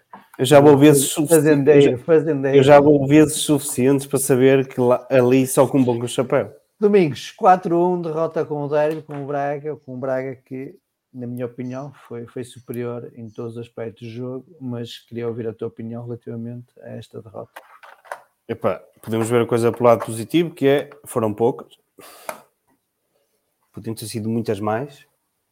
Podemos ter levado ali uma goleada daquelas que, para mais tarde recordar, ou para recordar para todo sempre.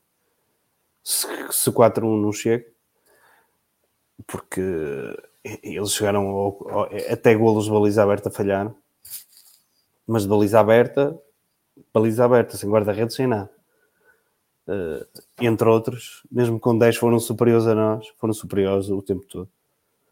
Eh, nós temos alguns jogadores com qualidade naquela equipa e, e distinguem-se bastante dos outros, até, até por causa.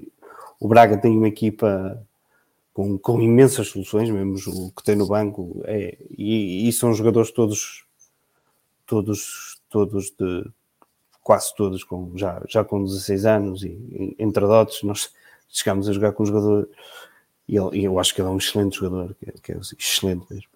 Mas tem 14 anos, não é? E, e, e, entre outras coisas, a nível físico e de velocidade, naquelas idades ainda se nota mais. Mas fomos uma equipa desligada, desgarrada. Uh, também temos muitas baixas, e são aquelas coisas que nós podemos dizer: não está o Vieira, não está, não está avançado, não jogou o João Novaes, está, falhou muita gente, falhou muita gente que faz muita diferença naquela equipa. O Monteiro, uh, mas a, a, nível defensivo, aquela equipa parece-me bastante frágil. É, é, é aquela tal coisa, não é? Se, se nós queremos potenciar depois os jogadores que estão na frente, que possivelmente são aqueles que têm, que têm mais qualidade, jogamos com um estilo de jogo que é demasiado arriscado para, para o nível da, da nossa defesa. E depois também gostava de. Acho que nós temos outras soluções para, para a baliza que, que acho que seriam mais adequadas para, para jogar neste, neste, no presente. Muito bem. É tudo? É tudo. Já agora, uma coisa que eu tenho que dizer, um bocadinho mais de garra, se faz favor. Assim, eu até podia levar 8, 9, e que nós podíamos ter levado. Mas estar a perder 4-1 e tentar fazer caixinhas, não.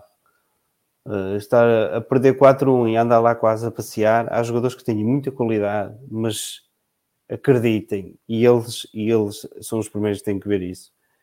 No dia em que acharem que, que o são, aos 14, aos 15, aos 16 anos, que já o são, sem o ser, nunca vão ser. Têm que ter outro tipo de atitude no, no campo, outro tipo de responsabilidade quando jogam com, com o emblema de vitória.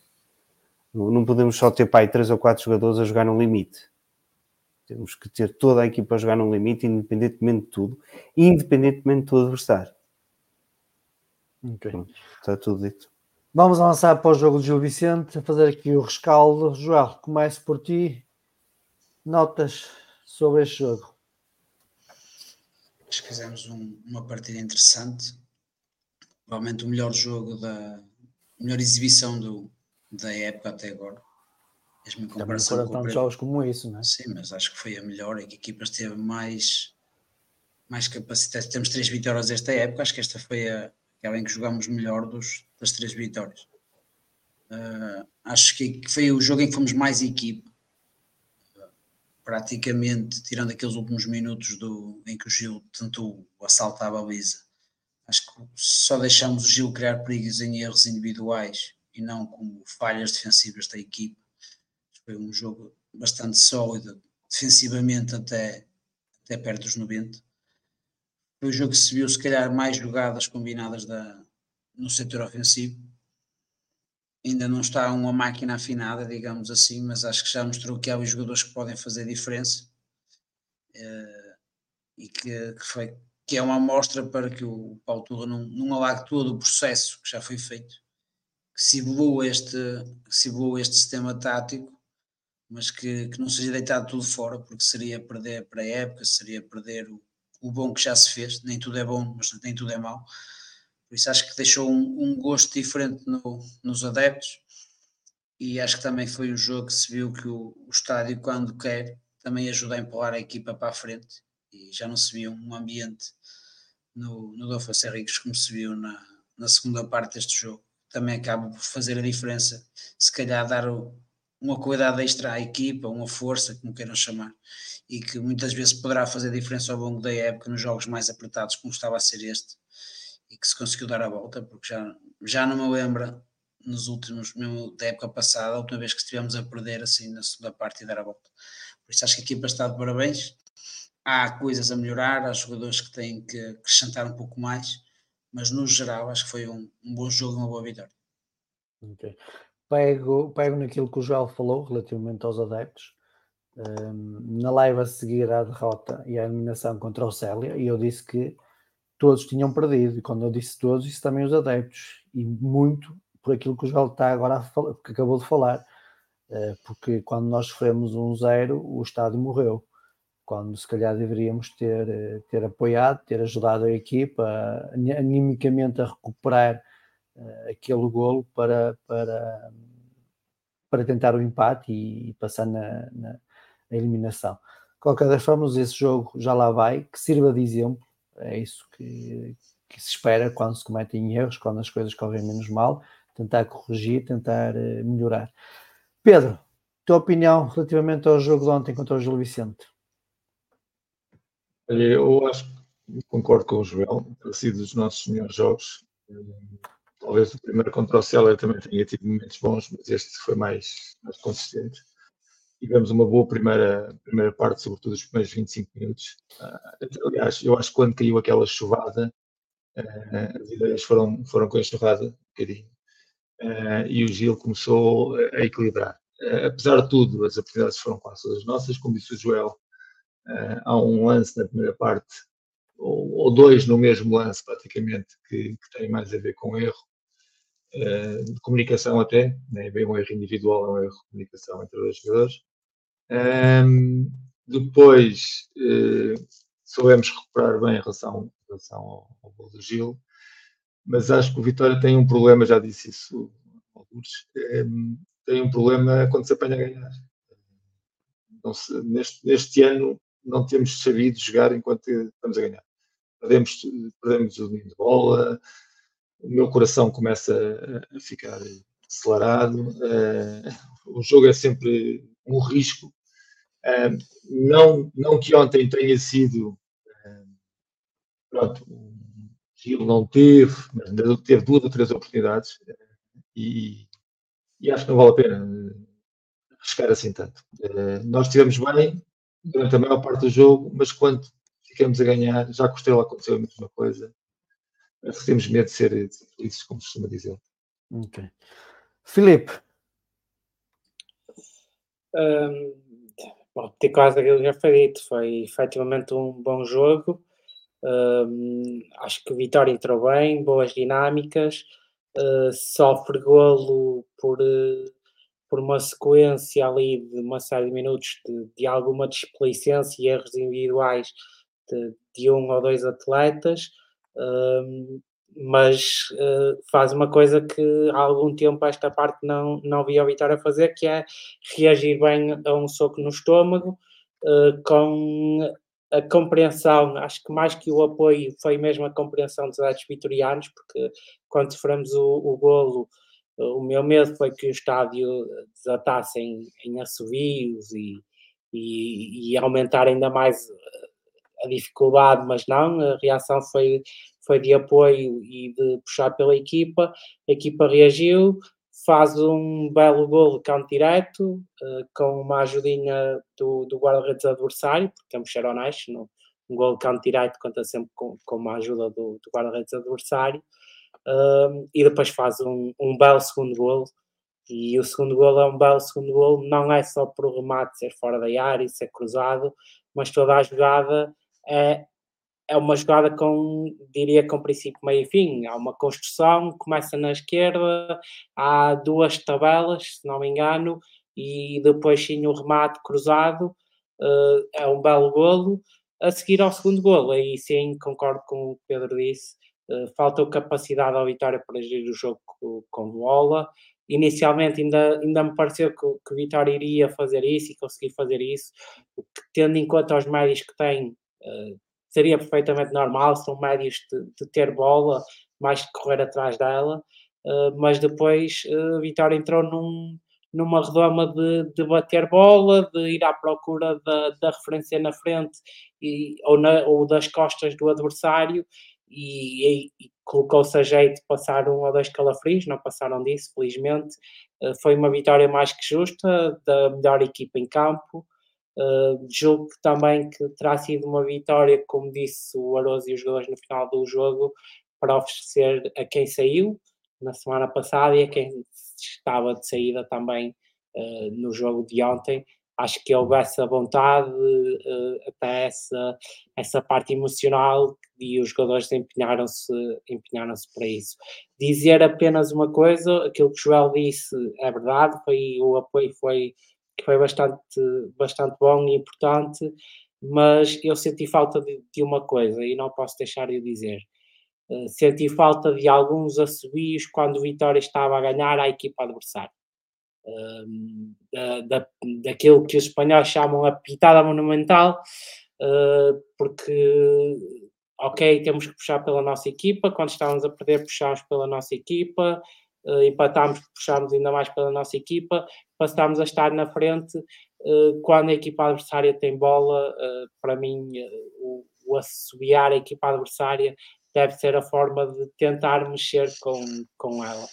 Sei que, como é óbvio, os jogadores fazem, a maior parte deles, tendem a, a, a ignorar e, e a desligar-se do, do, do, do, seu ambiente, mas, mas é algo que de vez em quando sinto falta no nosso estádio, e é a equipa adversária estar a, a procurar um empate ou a procurar massacrar a vitória e nós não, não criamos pressão so, sobre ela. Uh, mas de resto só, só elogios, foi um jogo bem conseguido, uh, jogo que não poderemos, contudo, cometer os erros, ou não chamaria erros, acho que foi um pouco mais de explicência em alguns passos e em algumas abordagens que tivemos ali naquele período que culminou depois com, com, com o Gil Vicente numa, numa transição. Muito bem. Antes da voz ao Domingos, está aberta aqui a sessão de perguntas e respostas, que é uma forma da gente interagir com quem nos vê. Por isso, nos próximos minutos podem eh, colocar perguntas nos comentários, seja sobre o jogo com Gil Vicente, seja sobre o Paulo Turra, seja sobre a possível saída do Miquel que está a ser avançada nos meios de comunicação social, ou outros temas da atualidade vitoriana, e depois aqui o pessoal irá responder às vossas perguntas. Portanto, podem, a partir deste momento, começar a deixar as vossas perguntas nas caixas de comentários.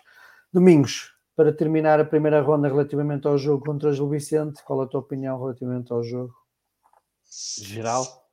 Primeiro, Sim. assim, não gosto, vem para aqui, chamam-nos espanhóis, depois vem aqui o povo falar de pitadas. Pitadas. pitadas monumental. O que é isto? Depois admiram-se. Pá, não sabe inglês, só tem que falar isso é como, aula, é como a aula mexicana ou. ou, ou põe, põe mais lenha fire, não é? Ora, muito bem. Uh, pronto, eu concordo com a opinião que foi difundida por aqui, não é? Uh, geral, acho que foi o melhor jogo de Vitória, o, o jogo mais bem conseguido. Uh, tivemos, jogamos da mesma maneira que sempre, só que de forma diferente. Parece mesmo um, um contrassenso, mas não. Uh, a, mona, a maneira como nós fazíamos a pressão inicial era, foi diferente dos outros jogos o Vitória quase que se dispunha praticamente num 4-4-2 com o Jorge Fernandes na direita, o Bruno, o Bruno Gaspar mais à frente, fazia quase outra linha de 4, o Dani mais pela esquerda e depois faziam uh, uma pressão mais coordenada de que andávamos a fazer nos outros jogos. E isso foi um, uma diferença que cá está, funcionou mais ou menos até aquela paragem e depois parece que ficou esquecida. Às vezes, com o tempo, vai-se esquecendo com o cansaço vai-se vai -se esquecendo de algumas rotinas implementadas. O adversário também depois procura contrabalançar, é sempre assim. Procuramos uh, bloquear muito as saídas ali pelo, pelo lado esquerdo, era sempre com uma pressão do Bruno Gaspar e eles nunca, nunca conseguiam. Isso também depois permitia também, se recuperássemos a bola em cima, ter o Bruno Gaspar muito ativo do, do lado direito, que fez um, um belo jogo durante os 90 minutos, e, que, e depois, quando eles passaram uma determinada, depois do meio campo, aí sim, ele, o Bruno Gaspar recuava e, e alinhávamos na nossa defesa mais tradicional a 5. Mas essa foi uma nuance que, que, que, que, que, que aconteceu neste jogo, que, foi, que trouxeram para este jogo, o adversário era diferente, teve nuances diferentes e o Vitória foi, foi controlando o jogo todo, foi tendo mais oportunidades. O Jota Silva está, está como um peixe na água, uh, neste esquema atinge para mim todo, todo, todo, todo o potencial que eu acho que ele, que ele tem. E, uh, e, e, para mim é muito, eu acho que ele pode crescer muito se continuar a jogar assim, ainda pode crescer mais, é um avanço. Houve um treinador aqui atrasado que, que passou, que, que, o, que o treinou, não é? Que disse que ele não era aula, que ele, que ele era avançado e, e realmente ele naquela posição mesmo caindo aqui um, às vezes para, para uma aula, criando, é, uh, criando uma relação de, de simbiose com o defesa direito ou com, ou com o médio para, para, para, apoiar. ele com, o seu, com a sua verticalidade, com a sua capacidade de aparecer entre linhas, com constante movimentação, constante pressão em cima do adversário. É incrível o número de duelos que ele tem. Podem, podem ver, e por comparação com o André Silva, ele tem imensos duelos, ganha sempre imensas bolas, duelos aéreos, todo tipo de duelos.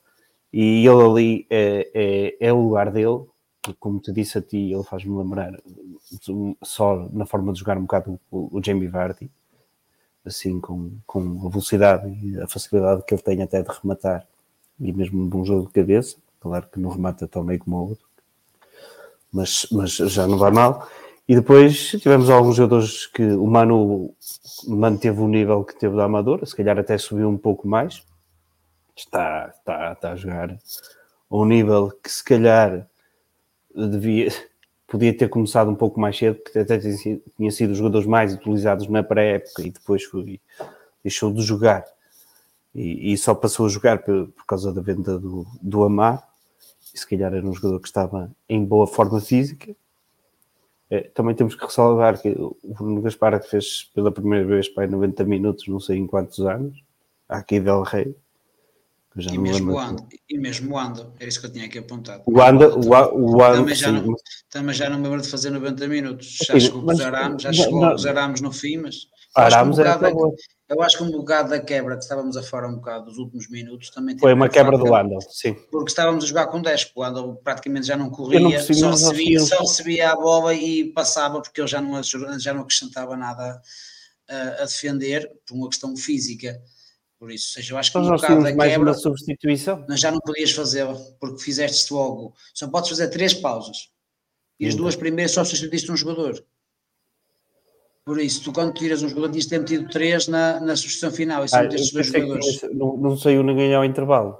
Não, não. Foi a troca. Okay. Fizemos duas, as duas primeiras substituições, foi só um único jogador. Daí só temos okay. feito quatro, mas já não podias fazer mais já não nenhum. podíamos, exato, está bem, está certo. Teve que aguentar até ao fim.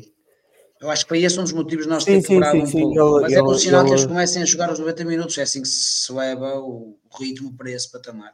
Acho que é isso que até tenho aqui apontado o Gaspar fazer 90 minutos e fez os 90 minutos, 70 pelo menos a um bom nível e depois é para calar, É para acabar. Uh, ainda bem, porque o Gaspar qualidade tem, é físico, é que infelizmente tem-se visto se calhar nos últimos que 5 anos, provavelmente o Gaspar não deve ter feito 90 minutos. Se calhar desde que se o suporte. Domingos, queres terminar para começar não, daqui a responder às perguntas? O João tirou a bola e pronto, e depois não passava lá ninguém, fazia o João Mendes.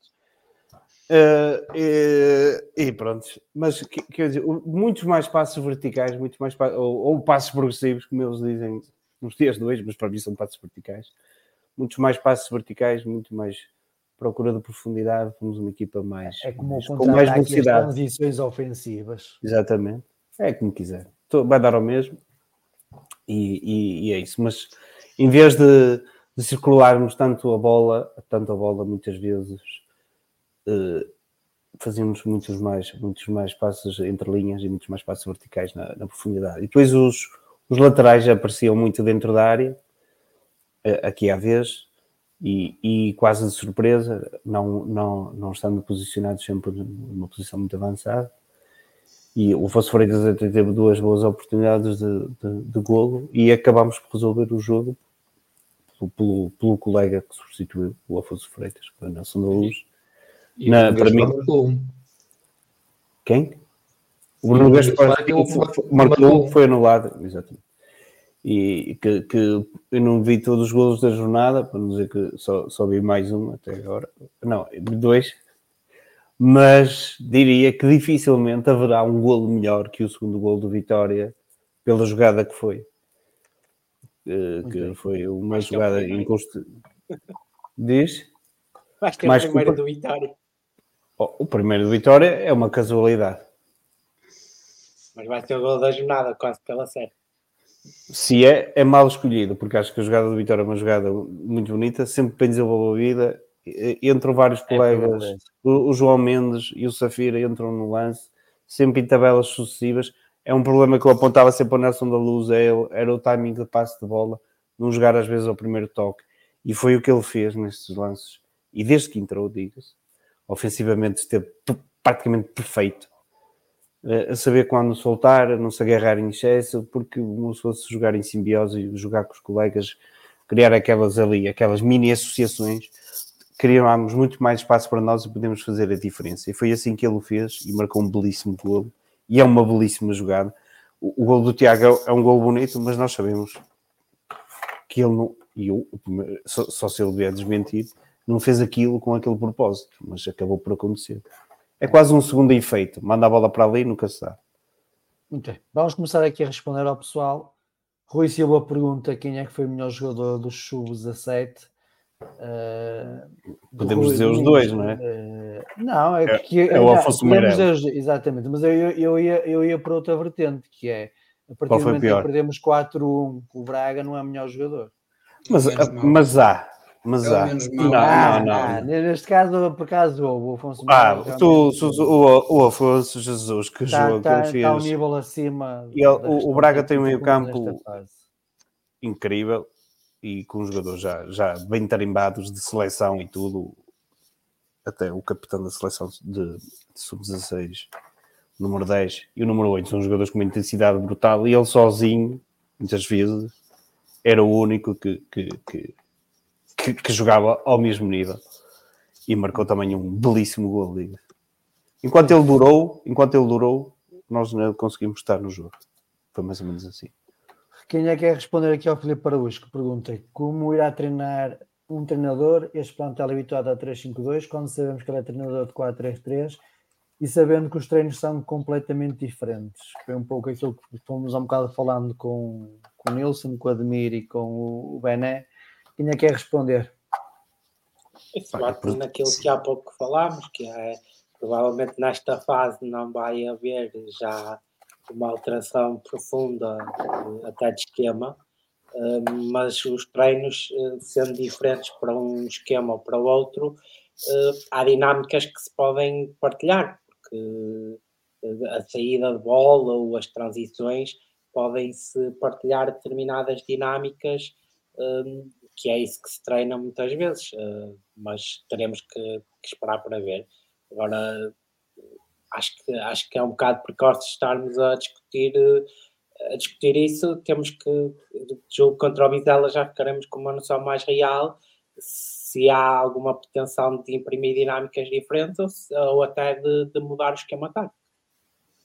Muito bem, o Bruno Braz aqui pergunta com a possível saída do Mikel, quem é que vai assumir esse lugar? Visto que sair, se ele sair, visto que se sair, vai apenas sair o trio do ano passado. Realmente, saindo o Mikel, o trio do ano passado acaba por. Já foi. Já foi. Alguém quer responder ao Bruno? Ribeiro, não? Tomás Ribeiro. Eu, a primeira não que me lembro é o Tomás Ribeiro. Mas à partida seria o Tomás Ribeiro. Agora a questão aqui também vai entroncar um pouco né? na, no sistema tático. Se vamos manter os três centrais, se vamos reduzir para dois. Se formos reduzir para dois, não substituímos o Mikel, né? Nem é preciso. Muito bem. Uh, o Arthur. Por... Pode ser, calma. Uh, se o Mikel sair, mesmo que fiques com quatro centrais, a menos que estejamos a considerar o Manu como central, mas uma mudança para 4, provavelmente o Manu avança, avança para, no terreno.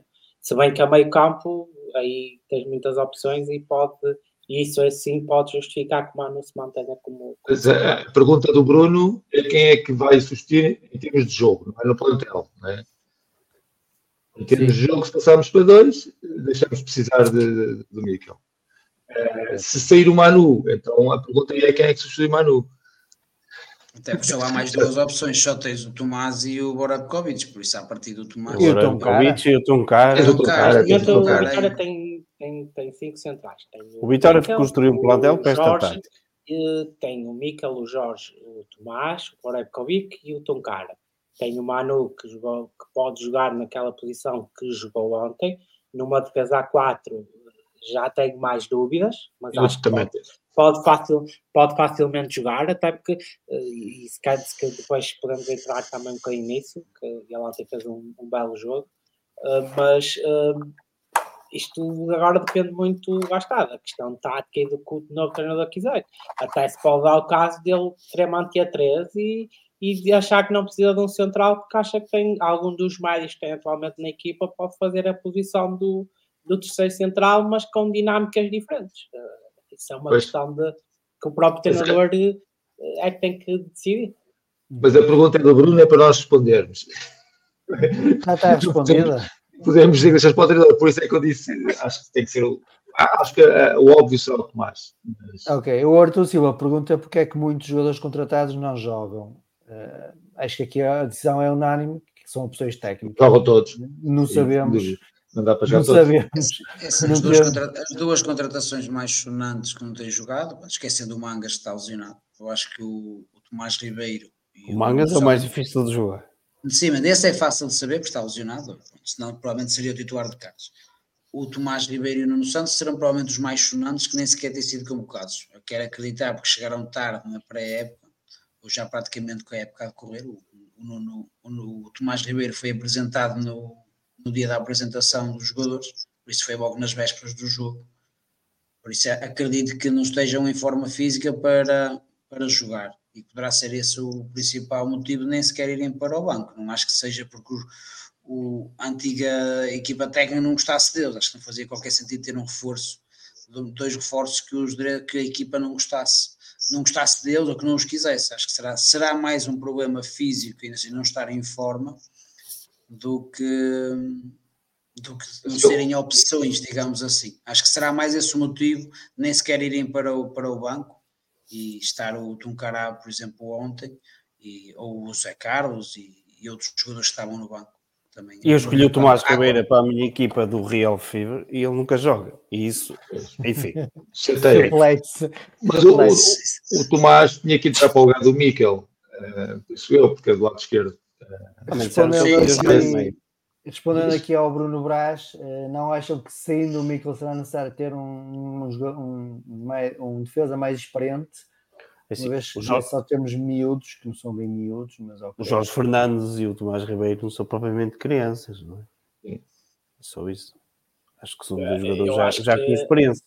A questão dos miúdos eu percebo e, e efetivamente neste caso até são miúdos, mas às vezes a idade e aqui até vou até um bocadinho o Jorge Fernandes. A idade não, não, não é nada.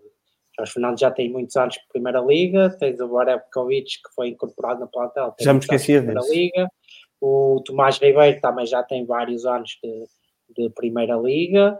Uh, isso, isso. Nesse aspecto, nesse aspecto há alguma maturidade. Uh, agora, por exemplo, o Tomás e o Jorge terão mais anos de Primeira Liga, se calhar, que o Mica. Eh, acho que não estarei muito Mas aí, não, uma coisa é a Primeira Liga, isso é certo, outra coisa é a experiência. Quer dizer, se uma pessoa viesse da Primeira Liga Inglesa e, e viesse jogar aqui.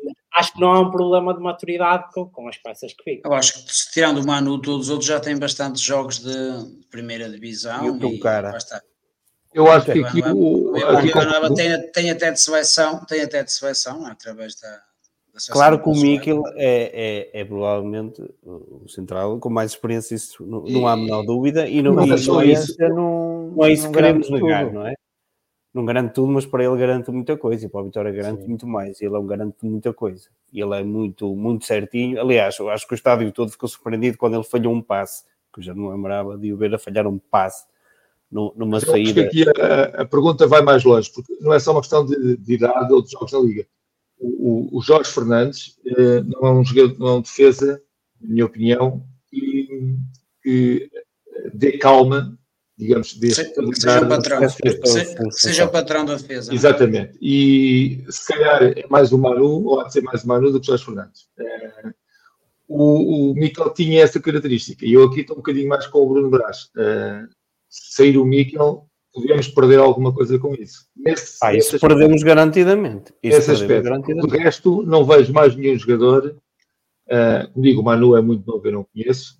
Pareceu-me ter essa, ter essa postura em campo de, de, de, estabilizar, de dar calma, de sair com calma e não andar numa sofridão permanente. O Jorge Fernandes, apesar de ter mais jogos e ter mais idade. O Tomás Ribeiro tem, tem muita qualidade na saída de jogo. Sim, sai, sai, sai melhor, talvez. E, e, e, talvez seja nele que se deposite mais esperança. Talvez. Já agora posso eu lançar uma pergunta? Podes. A toda a gente. Vocês acham que um guarda-redes tem problemas a ver o campo ou se tem problemas com a utilização de máscara, deve Eu jogar ou deve ficar no banco. Tópico, mas é, antecipei uma pergunta. Mas eu, eu, eu acho, que vários erros, acho que houve vários erros. Eu, eu estou a, a presumir de, de, do Varela porque ou, ou não viu bem o lance ou não conseguiu medir e ele depois até apertou mais a máscara. A primeira oportunidade do Gil que falaste e, e outros lances, abordagens menos, menos ortodoxas dele que às vezes parece que perdia, perdia alguma visão. Mas, mas quando é estamos a falar? Ele teve um, um momento, aliás, dois lances. Na segunda parte também. De abordagem? Sim, hesitou ali, ficou assim. Parece que não sabia onde bem. Em que, o, em que o japonês podia ter marcado, não é? Que ele depois defende a bola para canto. Para canto não, o, fez, o Villanueva é que tira para canto. O, o gol do Gil Vicente eh, pode ter sido por falta. Eu não sei se o gol do Gil Vicente, mas podiam ter acontecido. Houve lá dois lances, na primeira e na segunda, que que, que e, uh, o tempo de reação dele não, não foi o normal, uh, porque não sei se viu a bola bem, se mediu bem. Uh, o sítio onde estava a bola uma vez foi compensado, como o Filipe está a dizer, pelo, pelo Mikel. Na outra foi uma confusão desgraçada, podia ter resultado bom. E mesmo no lance do canto, a seguir ao Mikel, ele também se não se sai numa pequena área da mesma forma, ou seja, Sim, acabou por jogar com a mão, não acabou por jogar com a mão e o guarda marcou falta, mas no início da jogada a bola está na pequena área e ele, ele, vai, vai, não vai e, e pode lá estar, pode estar. E foi jogadas praticamente seguidas, foi o, esse lance e o canto a seguir. Depois não dá nada, o quarto marcou falta com a mão. É assim, eu percebo jogadores com máscaras, é assim, como é óbvio, o jogador perde alguma coisa, porque tem ali, tem ali um. Não, já você com máscara. Tem, é. Salve Varela. Um, um abraço aqui para o Paulinho que está de férias. Ei, Jesus! um, mas Varela com, com máscara, como é óbvio, mas fez penalti, coisa de, de jogar com, com, com máscara, mas assim, eu quero acreditar que quer o jogador, quer, quer a equipa técnica se sentiram confortáveis uh, na, naquele estado. Aliás, a ideia que me parece é que ele já nos treinos durante a semana terá usado e que não terá, provavelmente, para ter jogado, é porque não sentiu que seria um impeditivo.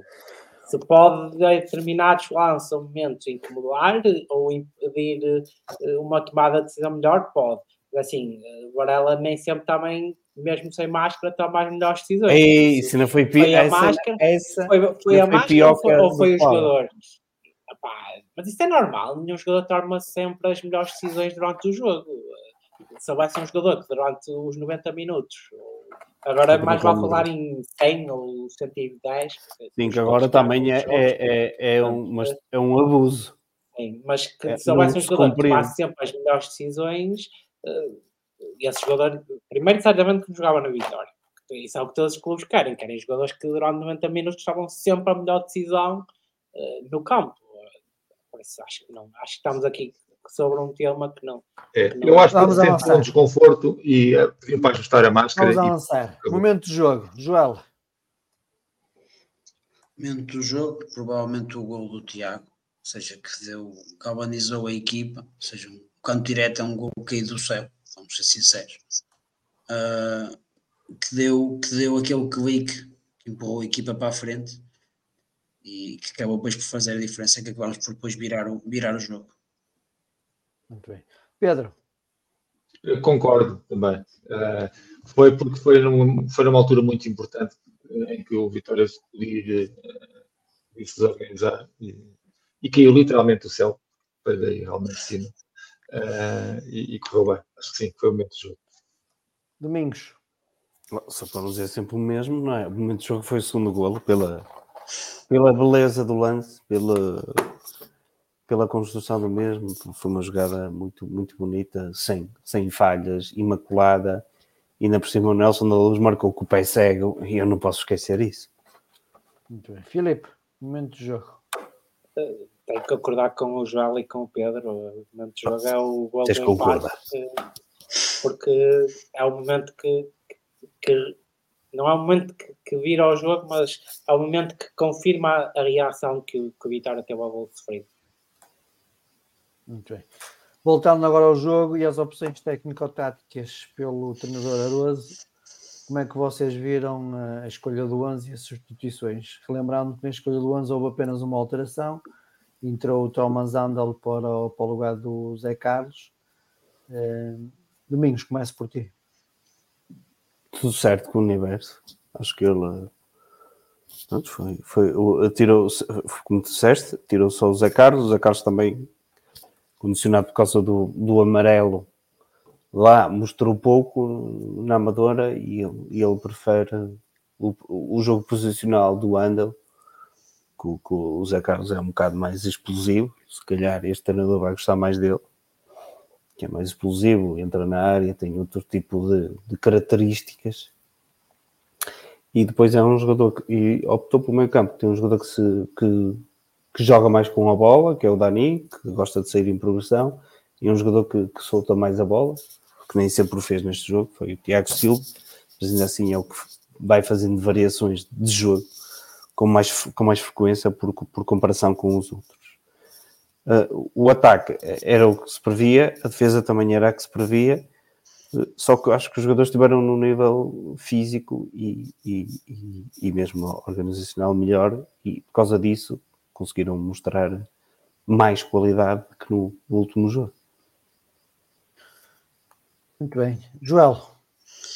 Sim, eu acho que a troca, a troca pelo Andel, que acho que vai ter se calhar provavelmente o melhor jogo que o Andel fez uh, época passada esta, digamos assim, desde que regressou da lesão. Acho que foi provavelmente o jogo mais completo dele, que se deu mais ao jogo, que Deus seja ajudou tanto defensivamente como o primeiro jogador na, a tentar construir. Acho que foi, enquanto, enquanto não rebentou fisicamente, esteve sempre, esteve sempre ligado ao jogo e, e que se procurou ser ele o primeiro a, ajudar a equipa.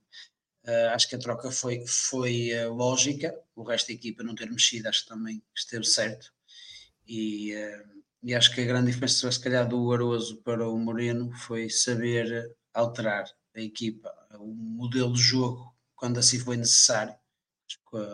Colocar o João Ribeiro, o João Mendes, na, do lado esquerdo, uh, criou outras dinâmicas, que se calhar lá está, faltou no jogo do Sebes, foi mexer, mexer na equipa, tentar dar outras dinâmicas, e ele não teve medo de arriscar, de mexer, há que se dar os parabéns porque já está, quem muda Deus ajuda e a equipa precisava de um, de um pequeno abanão naquela altura e, e funcionou, porque se não funcionasse podíamos falar de outra forma, mas acho que funcionou bem e o, o do, do Nelson acaba por ser o melhor exemplo, ou seja, aquelas combinações, o facto do sistema tático ter mudado, a maneira como os jogadores estavam em campo, uh, mostrou isso, porque não foi só a única vez que se fez tabelas, acho que se fez muito mais este tipo de tabelas desde que se jogou com mais um jogador na frente do que, do que na, na parte inicial do jogo. Acho que o, o Aroso uh, soube, soube mexer quando tinha que mexer e, e isso funcionou bem para, para o jogo do Vitor. Pedro. Pergunta concreta, perdi. Uh, As opções técnico-táticas do Aroso, ah, relativamente okay. ao 11 inicial e às substituições. Em relação às opções iniciais, uh, pareceram normais ou naturais. Uh, não as minhas, não aquelas que eu gostaria que deviam ser feitas, mas, que deviam exato, ser feitas, mas tendo em conta o histórico, pareciam, pareciam bastante natural. Um, em relação às trocas, eu fiquei um bocadinho surpreendido com a saída do Dani Silva em vez do, do Tiago, porque o Tiago estava nervoso. Diz? É de admirar, é de admirar. Bem, no meu caso é de admirar, não é? é mais porque eu gosto da Nino, é porque eu, que eu tenho nada contra o Tiago. É, até porque depois eu já revi, já a primeira parte de Vitória e o Tiago estava a enervar bastante na segunda parte. Tem uma excelente primeira parte, é, que eu não me reparei da primeira vez que vi, mas, mas tem uma excelente. Depois se vê a segunda vez, com mais calma, em todas uh, em todas as jogadas de perigo, exceto uma de vitória. Uh, tem, tem, ia dizer mal, mas tem pé de Tiago. Uh, na altura em que ele trocou, eu fiquei surpreendido e achava que teria que ficar o Dani e ser o Tiago. Uh, aliás, eu acho que o Dani deve jogar ao lado do Andel uh, e deve ser por aí. Mas o João Mendes entrou bem, já tinha entrado outras vezes, mas acho que aqui a diferença foi que entrou um bocadinho mais subido, realmente, um bocadinho mais para, para a esquerda, e isso mudou um bocadinho o jogo. sobretudo tendo, tendo nós a perder. porque na primeira parte nós temos várias oportunidades sem, necessidade, sem necessitar disso. Mas acho que o João Rose leu bem, leu bem o, o jogo de uma forma geral. Eu não falei das substituições, tu adicionaste isso. Não adicionei nada. Eu, falei, eu falei do 11 inicial e das substituições. Tu é que se calhar não ouviste. Eu, eu acho que mas, quero uma. Mas se quiseres depois a seguir ao Filipe, podes falar. Vou, vou pegar já pelas duas e vou matar já isto, porque eu quero ir a alguns jogadores individualmente. Uh, acho que as opções foram as habituais. Não acho que tenha havido opções diferentes daquilo que tem sido habitual no, nos jogos passados. Uh, por isso, uh, a equipa titular foi aquela que tem sido a base, à exceção do Manu, porque não há, já não há André Mari e o Manu assumiu aquela posição. O resto do meio campo era foi o, o, aquele que serviu de base nos primeiros jogos, e mesmo quando se foi ao banco, não vi trocas muito distantes daquilo que se fez, que se fez noutros jogos. Uh, neste jogo houve, houve a sorte que, que funcionaram de, melhor maneira. Um, acho que, contudo, acho que é enaltecer algumas questões que têm a ver com, com os jogadores individuais. Mano faz um jogo brilhante. Uh, para mim, muito bom, muito calmo, muito assertivo, uh, passes uh, bem colocados, mesmo o passe direto na, na variação de flanco, na procura das costas da defesa adversária, uh, muito bem colocados, o que, o que, é uma, que é uma vantagem quando se joga com três, ter um defesa que seja capaz de fazer isto. bem nas dobras também, quando foi preciso. Uh, Bruno Gaspar, como já foi aqui dito, também bem, aguentou bem os 90 minutos, se bem que me pareceu que houve ali um momento na segunda parte que eu temi que, que ele não fosse aguentar, já a vitória quase sem, sem substituições. Um, do outro lado, um Afonso Freitas, Afonso Freitas mais preocupado em defender do que, do que atacar, mas que ainda mesmo assim no ataque teve algumas oportunidades e até podia ter feito um golo. Uh, no meio campo, um Tomás Andel mais solto, e aqui sim, para mim reside aqui uma grande diferença. Uh, o Tomás Andel para mim foi a grande diferença do desbloqueio de, do, do Vitória, porque esteve mais solto no jogo, uh, saltou mais da, da posição uh, de 6, e isso faz falta às vezes, até para baralhar a equipa adversária. E depois na frente um Jota, mas também um André Silva muito assertivos, uh, a combinarem bem. Do banco, João Mendes a entrar bastante bem, aqueles, e a dar ao jogo do Vitória que o Vitória precisava naquele momento. Uh, passes a rasgar, passes verticais. não gostei da exibição dos outros dois médios, quer Tiago, quer Dani, acho que foi, foi muito pouco sim para ambos, apesar da equipa ter feito um bom jogo, achei que foi pouco sim para, para, quer para um, quer para o outro. Uh, por isso, entrada João Mendes muito bem. Uh, Nelson da Luz, a defesa esquerda, também bastante bem. Uh, fechou bem quando teve que fechar a defender, mas depois incorporou-se bem no ataque e, e confirmou aquilo que, que para mim, se ele assim o quiser e se aplicar, pode ser uma realidade, que é num esquema, num esquema de, de três centrais, Nelson da Luz pode bem jogar naquela posição tenha que estar comprometido quando eh, tenha que estar comprometido com, com a equipa. Uh, Safira também a entrar bem, uh, a segurar bolas e a combinar uh, em tabelas, e nesse sentido acho que foi, foi o jogo melhor conseguido esta época da equipa, mas muito porque houve jogadores que, que subiram alguns patamares de qualidade, de qualidade exibicional. A única diferença que eu vi em termos de dinâmicas ou posicionamento uh, foi mesmo a do Andel, porque me pareceu que ele não se prendeu tanto à posição 6 e de vez em quando saltou, até trocou com os outros médios e isso permitiu à Vitória criar dinâmicas diferentes. Os laterais projetaram-se como se tem projetado noutros jogos, nesse aspecto nada a dizer. Desculpa. Sim, eu acho que depois da queres... substituição do, do, do João, que a maneira, o esquema tático da equipa mudou, Filipe.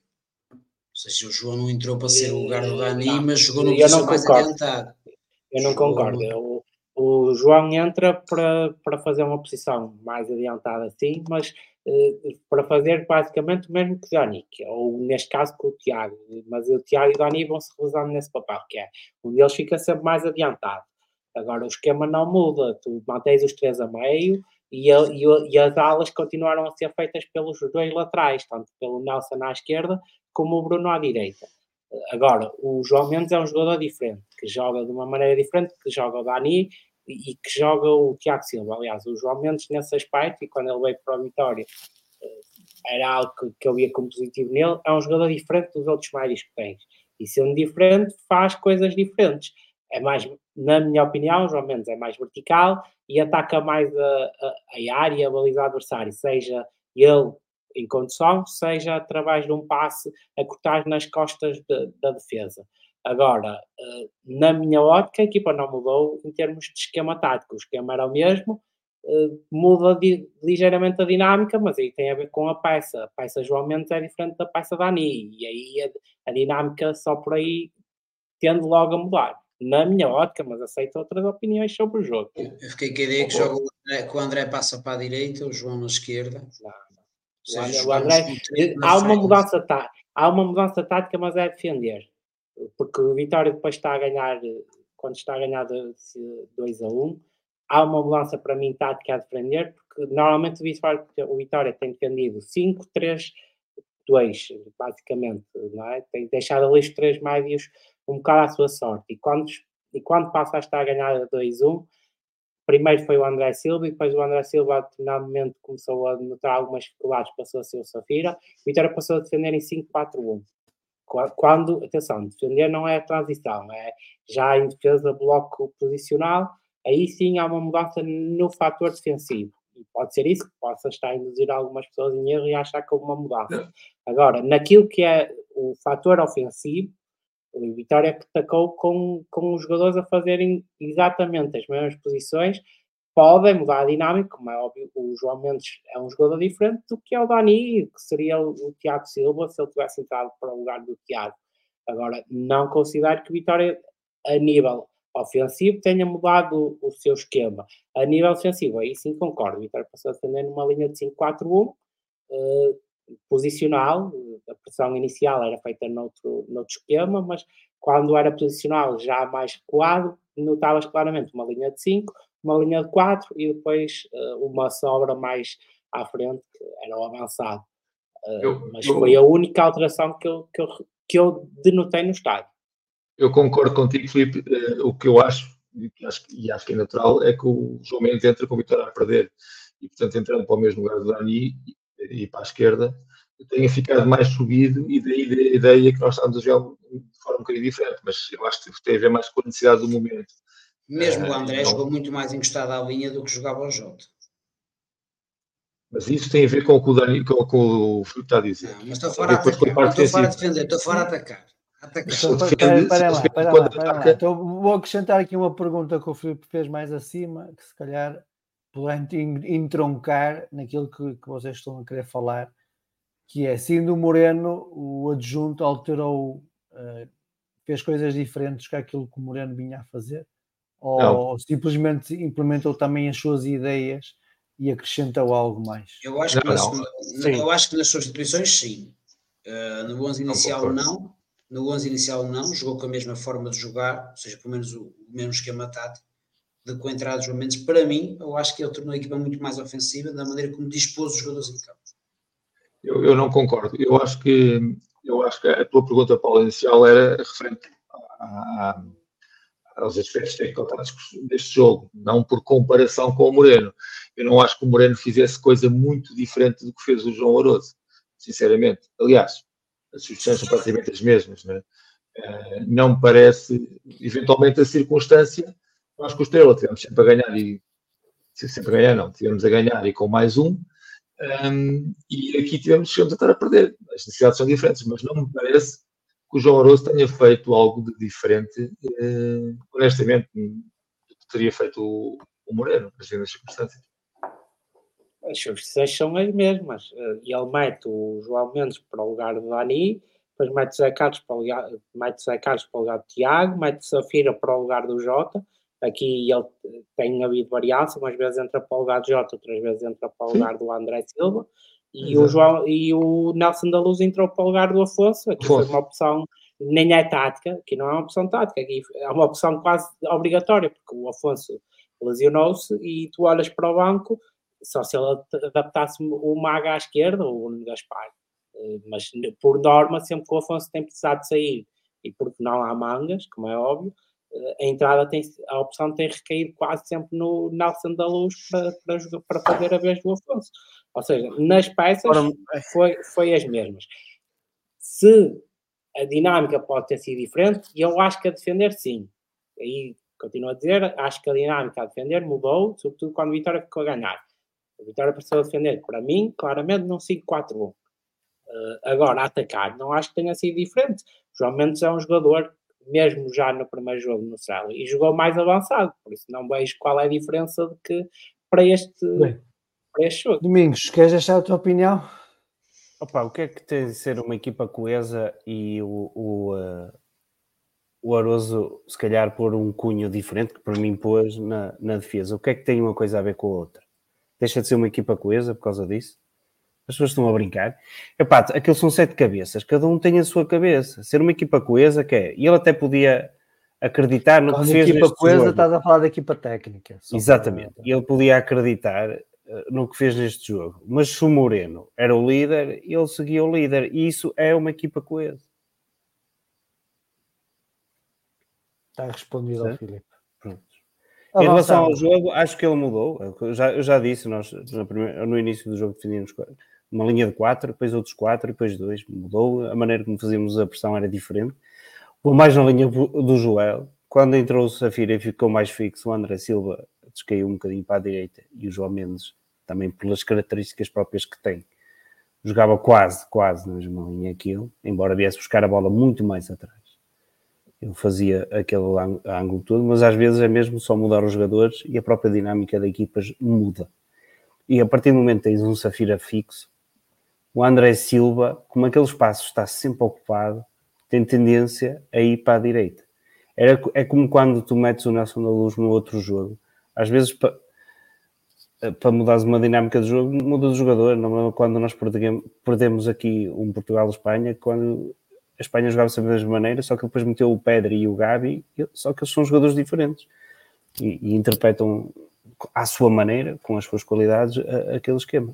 Tu, quando metes o Nelson da Luz contra o Célia, ele frequentemente fugia, fugia-te para, para, para a direita, porque é o espaço natural dele. E o André Silva, quando tem ali o espaço ocupado pelo Safira constantemente, tendencialmente vai, vai, vai encontrar o espaço para jogar pelo lado direito. E o João Mendes aproveitava o lado, pelo lado esquerdo. Já agora na substituição foi a melhor, embora tivesse algumas más saídas cá atrás, na frente e na, na fase de definir, o João Mendes teve, teve, teve imperial e no seu jeito quase da Pedro Barbosa, devagarinho, devagar, devagarinho, se faz o caminho, uh, enquanto uh, conseguiu levar a água ao seu moinho. E foi o jogador, se calhar, mais importante que entrou, a par do Nelson, que fez uma entrada muito, muito boa, muito boa no jogo e que acabou por ser decisiva e foi nomeado o homem do jogo pelo que fez e pela jogada que fez, mas também teve outros lances de, de relevo durante os 90 minutos. Muito Sei que o Zé Carlos também entrou, entrou bem também. Mas deixa só acrescentar uma coisa, Paulo. Ia só dizer que o Afonso Freitas, apesar de ser um jogador completamente diferente em termos ofensivos, ele tem provavelmente as duas melhores oportunidades de gol da primeira parte. Tem aquela que vai junto ao posto, ou bate no posto, que ele já vai em esforço. exato, e, tem um remate com, e tem um remate com o pé direito, que sai Passa junto ao posto contrário. Ou seja, ele incorporou dentro das limitações que o Afonso tem. Ou seja, é um jogador, é um defesa esquerdo, não é um ala esquerdo. Isso é claro. Ele, pronto, ou seja, não, não estamos a pôr em causa a qualidade. Se calhar não é um jogador para aquele esquema tático, isso é outra questão. Agora, ele atende espaço, tende a aparecer, acho que ele já não é a primeira vez que aparece uh, a tentar finalizar, seja a aparecer ao segundo posto, seja a tentar puxar para dentro.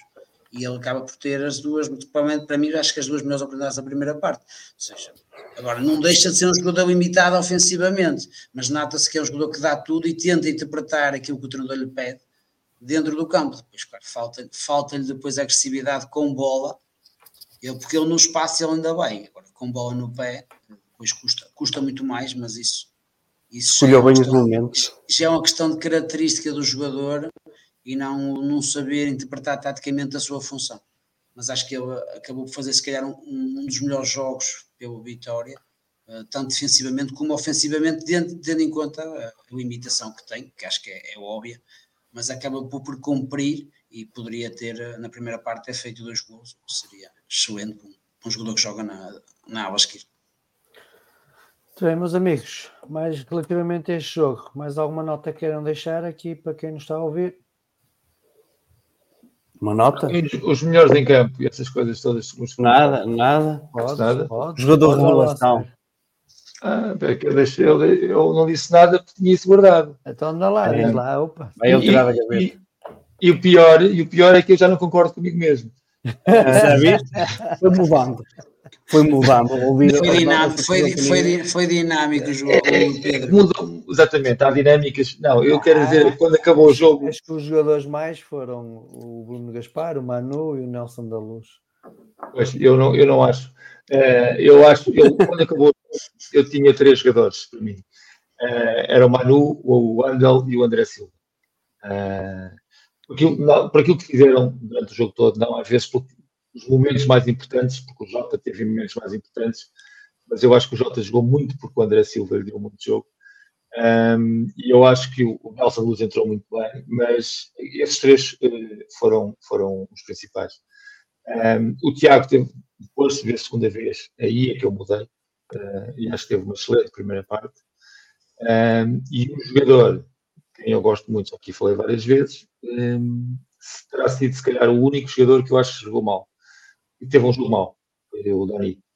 Um, teve um jogo mau no sentido em que menos interventivo. Teve um jogo Acho que na primeira parte e, e nas, nas Teve alguns momentos. teve- e soltou a bola, que era, que era uma coisa que ele às vezes tem dificuldade, ou receio, tem Eu acho, que o capacidade. Dani, eu acho que o Dani se esconde quando está o Tiago. O Tiago é um jogador mais arrogante, eh, perde muita bola, assume mais o jogo e o Dani esconde-se esconde porque há alguém que pega na bola e portanto ele não precisa. Eh, eu acho que o Dani- joga melhor sem o Tiago. Eh, e até acho que o Tiago joga melhor sem o Dani. Por isso eu acho que dos dois não deviam, devia jogar só um. E para mim era o Dani. Posso, posso dizer só uma coisa? Eu acho que, por exemplo, o, o, eh, o Dani e o João Mendes, eu acho que eh, o Dani vai, ser um jogador ao, é, ao estilo do João Mendes. A definição é que o, o João Mendes, que já tem 28 anos, às vezes sabe que só tem que dar um toque na bola. Sim, sim, sim. O Dani tem sempre que transportar um bocado a bola. E eu acho que esse é o problema, o principal problema dele. E além disso, e, e o que tu falas, ele tem, e ele tem capacidade de passe e qualidade no passe e arrisca muito pouco. Pois, E às vezes vê o Jota e o André e prefere não dar o passe e passar a bola e conter mais um bocadinho. Sim. E isso É- às é vezes eu acho. porque tira de lances decisivos do jogo. Eu acho que ele tem que assumir mais. eh, E se assumir mais, pode ser o nosso melhor jogador. Eh, Falta disso. Pronto, Paulo já disse. Ok. Mais alguém quer deixar a sua opinião sobre as divisões individuais? Dois? Dois não, não tem. De onde? Olha, dizer só que subscrevo esta ideia do Pedro, que o Dani e o Tiago na mesma equipa até se tendem a sobrepor um ao outro. E que se calhar o Vitória precisava de encontrar aqui um, uma ligação diferente. Acho que o Andala 6 é a melhor opção, e não há dúvida. Mas para, esta, para estas duas posições à frente do Andal, a manter este esquema, é preciso encontrar aqui um, um duo diferente que, com, que faça coisas diferentes neste caso. E há alternativas no pancão. Sim, eu se calhar jogava com o Andel e o Dani lado a lado e se calhar com o João Mendes mais à frente. Eh, Ou então, mantendo este esquema, eh, jogava com Vais ter a todo o, o teu pivô defensivo, que já não vemos há muito tempo. Já vocês estavam aqui a discutir e o Fumega fez aqui mudar. um, tra- um trabalho de casa que eu vou aqui partilhar. Fez um trabalho de cá. É o hitmap do, do João Mendes ah. e do, do, do, Dani. Ou seja, como, Dani. como podemos ver, eles estão a percorrer o mesmo espaço. São as jogadores diferentes. Um ataca mais uh, à frente e ataca mais a baliza, e o outro, e o outro faz outro tipo de jogo. Uh, na minha ótica, eles percorreram o mesmo espaço. Aceito outras visões e não, não quero estar aqui a, ficar a noite toda a discutir esta questão, até porque ganhámos. Se tivéssemos perdido, se calhar era diferente e podemos estar aqui a noite toda a discutir isto, mas uh, ganhámos e quando se ganha, não está tudo bem, mas, mas fecha, às vezes fecha-se um bocado os olhos ao que está mal, mas na minha opinião, até olhando para isto, eu, para mim, eles percorreram o mesmo espaço. São as jogadores que interpretam a posição e aquilo que lhes é pedido de forma diferente. Tu, tu, tu, olha, tu olhando para isto, vê, exato, vês, vês, vês que o Dani nunca entrou na área. Mas isso é a interpretação. Nem perto, nem, nem, nem perto. Isso é a interpretação. E, e, o, e o João Mendes. O João Mendes já. Mas é porque já... o João marca cantos e eu, eu marcou o canto e vai nos cantos. O Dani Era o é o médico que fica atrás. Até sair. E depois, tiveste, e depois tiveste descansos, praticamente, por isso também. Depois tiveste aquela Sim. jogada para o Jota Silva que ele entra dentro da área e tens muitas bolas dele. De, uh, Sim, entra da... mais do que o Dani. Isso, isso é, mas, dá, o, mas, Dani isso é entre, mas isso é o, o, tipo de jogador. O Dani não é um jogador desses de entrar na área. Nunca, por norma, daquilo que conheço do, do Daniel Silva, jogador de Vitória, ele, nem, nem na equipa B era um jogador de entrar na área. isso é a forma como cada um interpreta a, a posição. Isso é o mesmo que nós dizer que o Tiago Silva muito raramente entra na área. Muito, só em casos muito esporádicos. Uh, Filipe, acho que concordámos em discordar. Exatamente. Ninguém, ninguém discordou verdadeiramente o Filipe. A partir do momento que tem, também há outra coisa para se dizer, a partir do momento que está o Safira, e como, e como falámos, está o Safira, que tem tendência a ser mais fixo, o André Silva, é como está o, o espaço ocupado, tende a ir para a direita, e o João Mendes, como tem um espaço livre à frente, tenta ocupar esse espaço. Por isso, as coisas acontecem de forma diferente. Muito bem. Está bem? Assim está, concordamos está todos, feita, está bem? Está feita está a amizade, está feita as pazes. Nós conseguimos, mas é importante, porque nós conseguimos todos discordar e vimos cá na mesma falar quase todos os fins de semana. Por isso é possível conviver na discordância. E a discordância ah, não significa guerra. Sim. E a discordância não tem que Não temos que nos despedir só porque discordamos. Meia-noite, duas horas e meia de emissão, últimas palavras, últimas Olha, mensagens que queiram tenho passar uma última para... palavra, eh, porque estive a ver o jogo do nosso adversário para a próxima semana. E, uh, sim, e sendo certo que o Vizela. Pensei que era o Bordosa. Não, não, estive a ver o jogo do Vizela. E tendo certo que o Vizela esteve a jogar muito tempo com mais um, e eu agora não sei precisar dos minutos ao certos, mas já, já preciso, foram 50 minutos eh, com mais um. Aquilo que vi hoje do Vizela é que é uma equipa pouquinho, mas que é uma equipa que acredita sempre até ao fim. Eh, pouquinho por quando teve com mais um e até ganhar sentiu enormes dificuldades contra uma equipa do Aroca que estava com 10. Eh, eu diria, eu arriscaria mesmo a dizer que o Aroca controlou o, o, jogo com, com 10, estava a controlar o jogo e, e, e, a ter as suas oportunidades e chegou mesmo ao empate. Uh, depois de 10 para 10, o Aroca também pareceu estar acima e quando o Vizela ficou a ganhar, aí sim reagiu e foi à luta e acabou por fazer o, o empate já um pouco, eu diria, in extremis, num remate meio enrolado do avançado, que, que me parece que é a posição entre o, o, avançado e o, o médio, o Samu e os laterais, é de onde poderá vir algum perigo para a vitória. O avançado mais pela questão de que que é um avançado físico que encosta nos centrais e que, e que tenta, tenta ganhar uh, os lances dessa forma. Agora, uh, convém que o Vitória se prepare bem, mas não vejo, por exemplo, não vejo neste Vizela uma equipa mais complicada do que, do que o Gil Vicente ou até do que o próprio Estrela Amador. Já, já pegando um bocadito disso, também havia aqui um, algo que eu, queria, que eu queria falar, e depois vocês também podem comentar, que é que já, já, já é habitual no nosso futebol português. Custa-me compreender como é que uma equipa, estamos à segunda jornada, uma equipa que ganhou o primeiro jogo de forma folgada, vai, a uma, vai jogar fora e faz tanto anti-jogo.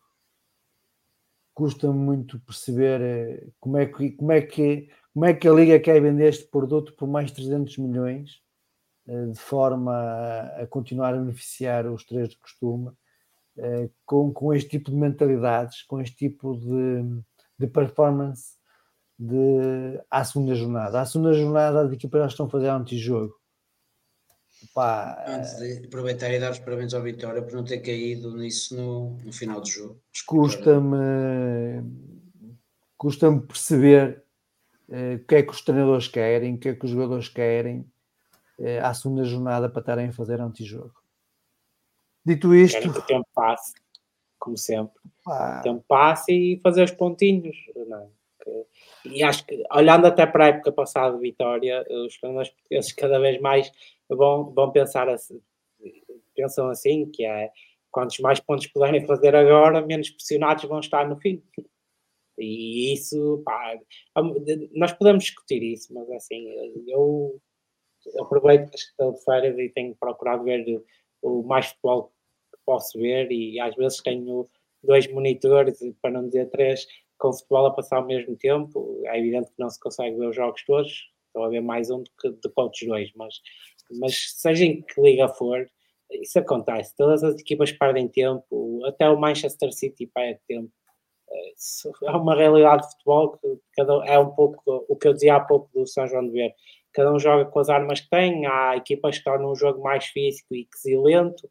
Exemplo, o jogo do Isal Aroca hoje foi muito quesilento, muitos amarelos, vermelhos foi, foi um jogo durinho. Há outras equipas que optam por um jogo mais, mais bonito e simples, mas isso faz parte do jogo.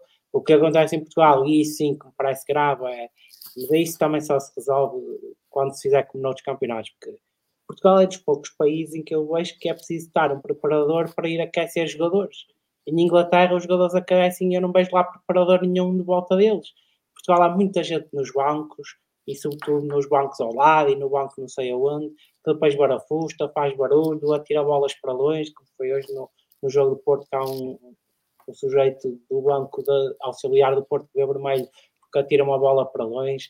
Isso é que tem que acabar. E isso só acaba com cartões, impedindo as pessoas de lá estar, ou então colocando-as, ou estão sendo claros, fazem isto, levam o vermelho e vão apanhar, não é um jogo, não é dois, é logo aos três de cada vez. Assim pode ser que comecem a aprender e multas uh, como deve ser. Porque só isso é que pode resolver, mas não me parece que haja interesse de futebol português resolver isso. Em Portugal o problema é dos bancos, eh, nitidamente. Mas uh, aqui eu concordo com o Paulo, mas não concordo com os culpados. Uh, eu acho que, e que o Filipe diz, é, é normal que os jogadores querem pontos, querem ganhar, os jogadores querem ganhar. Eu acho que tem a ver com a estrutura eu não percebi a bota, se calhar não estava. É da minha filha, só isso. Ok. okay. Estás a da perder... minha filha não, que ela não é assim tão pequeninha. Também tu estás a perder tempo.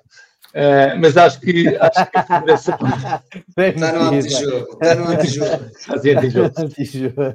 também também uh, aqui tem a ver com a, com a Liga e com a Federação, esses é que têm que atuar, um, seguro, se calhar, em relação aos árbitros, não permitir determinadas, determinadas situações.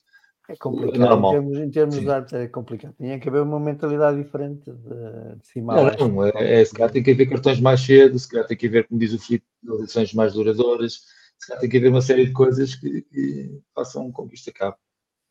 Domingos, o, para finalizar, Ferran o Super Afonso, o que é que eu acho? Acho muito bem. Fossem todos como ele, era, uh, estávamos bem servidos. Estamos a falar de basquetebol. Claro. Para quem, para quem uh, não souber, e fomos à Jogueira buscar um jogador, mas não fomos buscar o melhor, que é o baixinho. Está tá bem, mas, é mas o, o, que vem é importante. O que vem é importante, não digas mal. O que vem é importante. O baixinho do Passo Ferreira? Não, Passo não, é. Jogueira e Passo Ferreira é quase a mesma E Moreirense também anda lá. E realmente é, é verde e amarelo, não é? E agora vou-me contrariar eu, porque eu disse que não ia ser picuinhas. Isso, isso muitas vezes. É pá, mas peço ao Vitória para, nos jogos da equipa B arranjar quatro bandeirinhas que não são quatro cuecas sujas, brancas. Está bem? Ok? Aqui para ver. Epá, é, é, é gosto. É preciso ter gosto pelas coisas. É como falar aqui do Super Afonso. A minha, a minha irmã foi comprar para, para o meu filho. Epá, nem sequer estava exposto na loja. Teve que ser a minha irmã a abordar para, para, para, para, para depois dizer, ai, ah, temos lá atrás. Epá, não pode ser há coisas que têm que estar aos olhos, que é para, mas que não seja passa uma criança, passa qualquer coisa, tem que arranjar uma dinâmica da loja, os produtos que atraem as crianças, as coisas têm que estar à vista, não é escondidos. Pronto, o meu tempo de picuinhas já acabou. Muito bem. Mais alguém quer deixar um recado, alguma informação? Gosto muito de Vitória, pá. Gosto muito de Vitória. Isto é por amor, uma pessoa que muito bem. Agradecer então aqui a presença do Joel, do Sintra, do Pedro, do Filipe, do Domingos, do Paulo Colina. Agradecer também as participações especiais do Nilson, do Bené e do Admiro Alcântara que deixaram o seu, uh, seu feedback relativamente ao Paulo Turra e aquilo que os veteranos podem esperar em termos de, de jogo do novo treinador vitoriano. Ficamos então a aguardar que o Paulo Turra fique oficializado e é, eu vou desejar uma boa semana a todos e viva a vitória. Viva, estes foguetes são os malucos. Viva a vitória.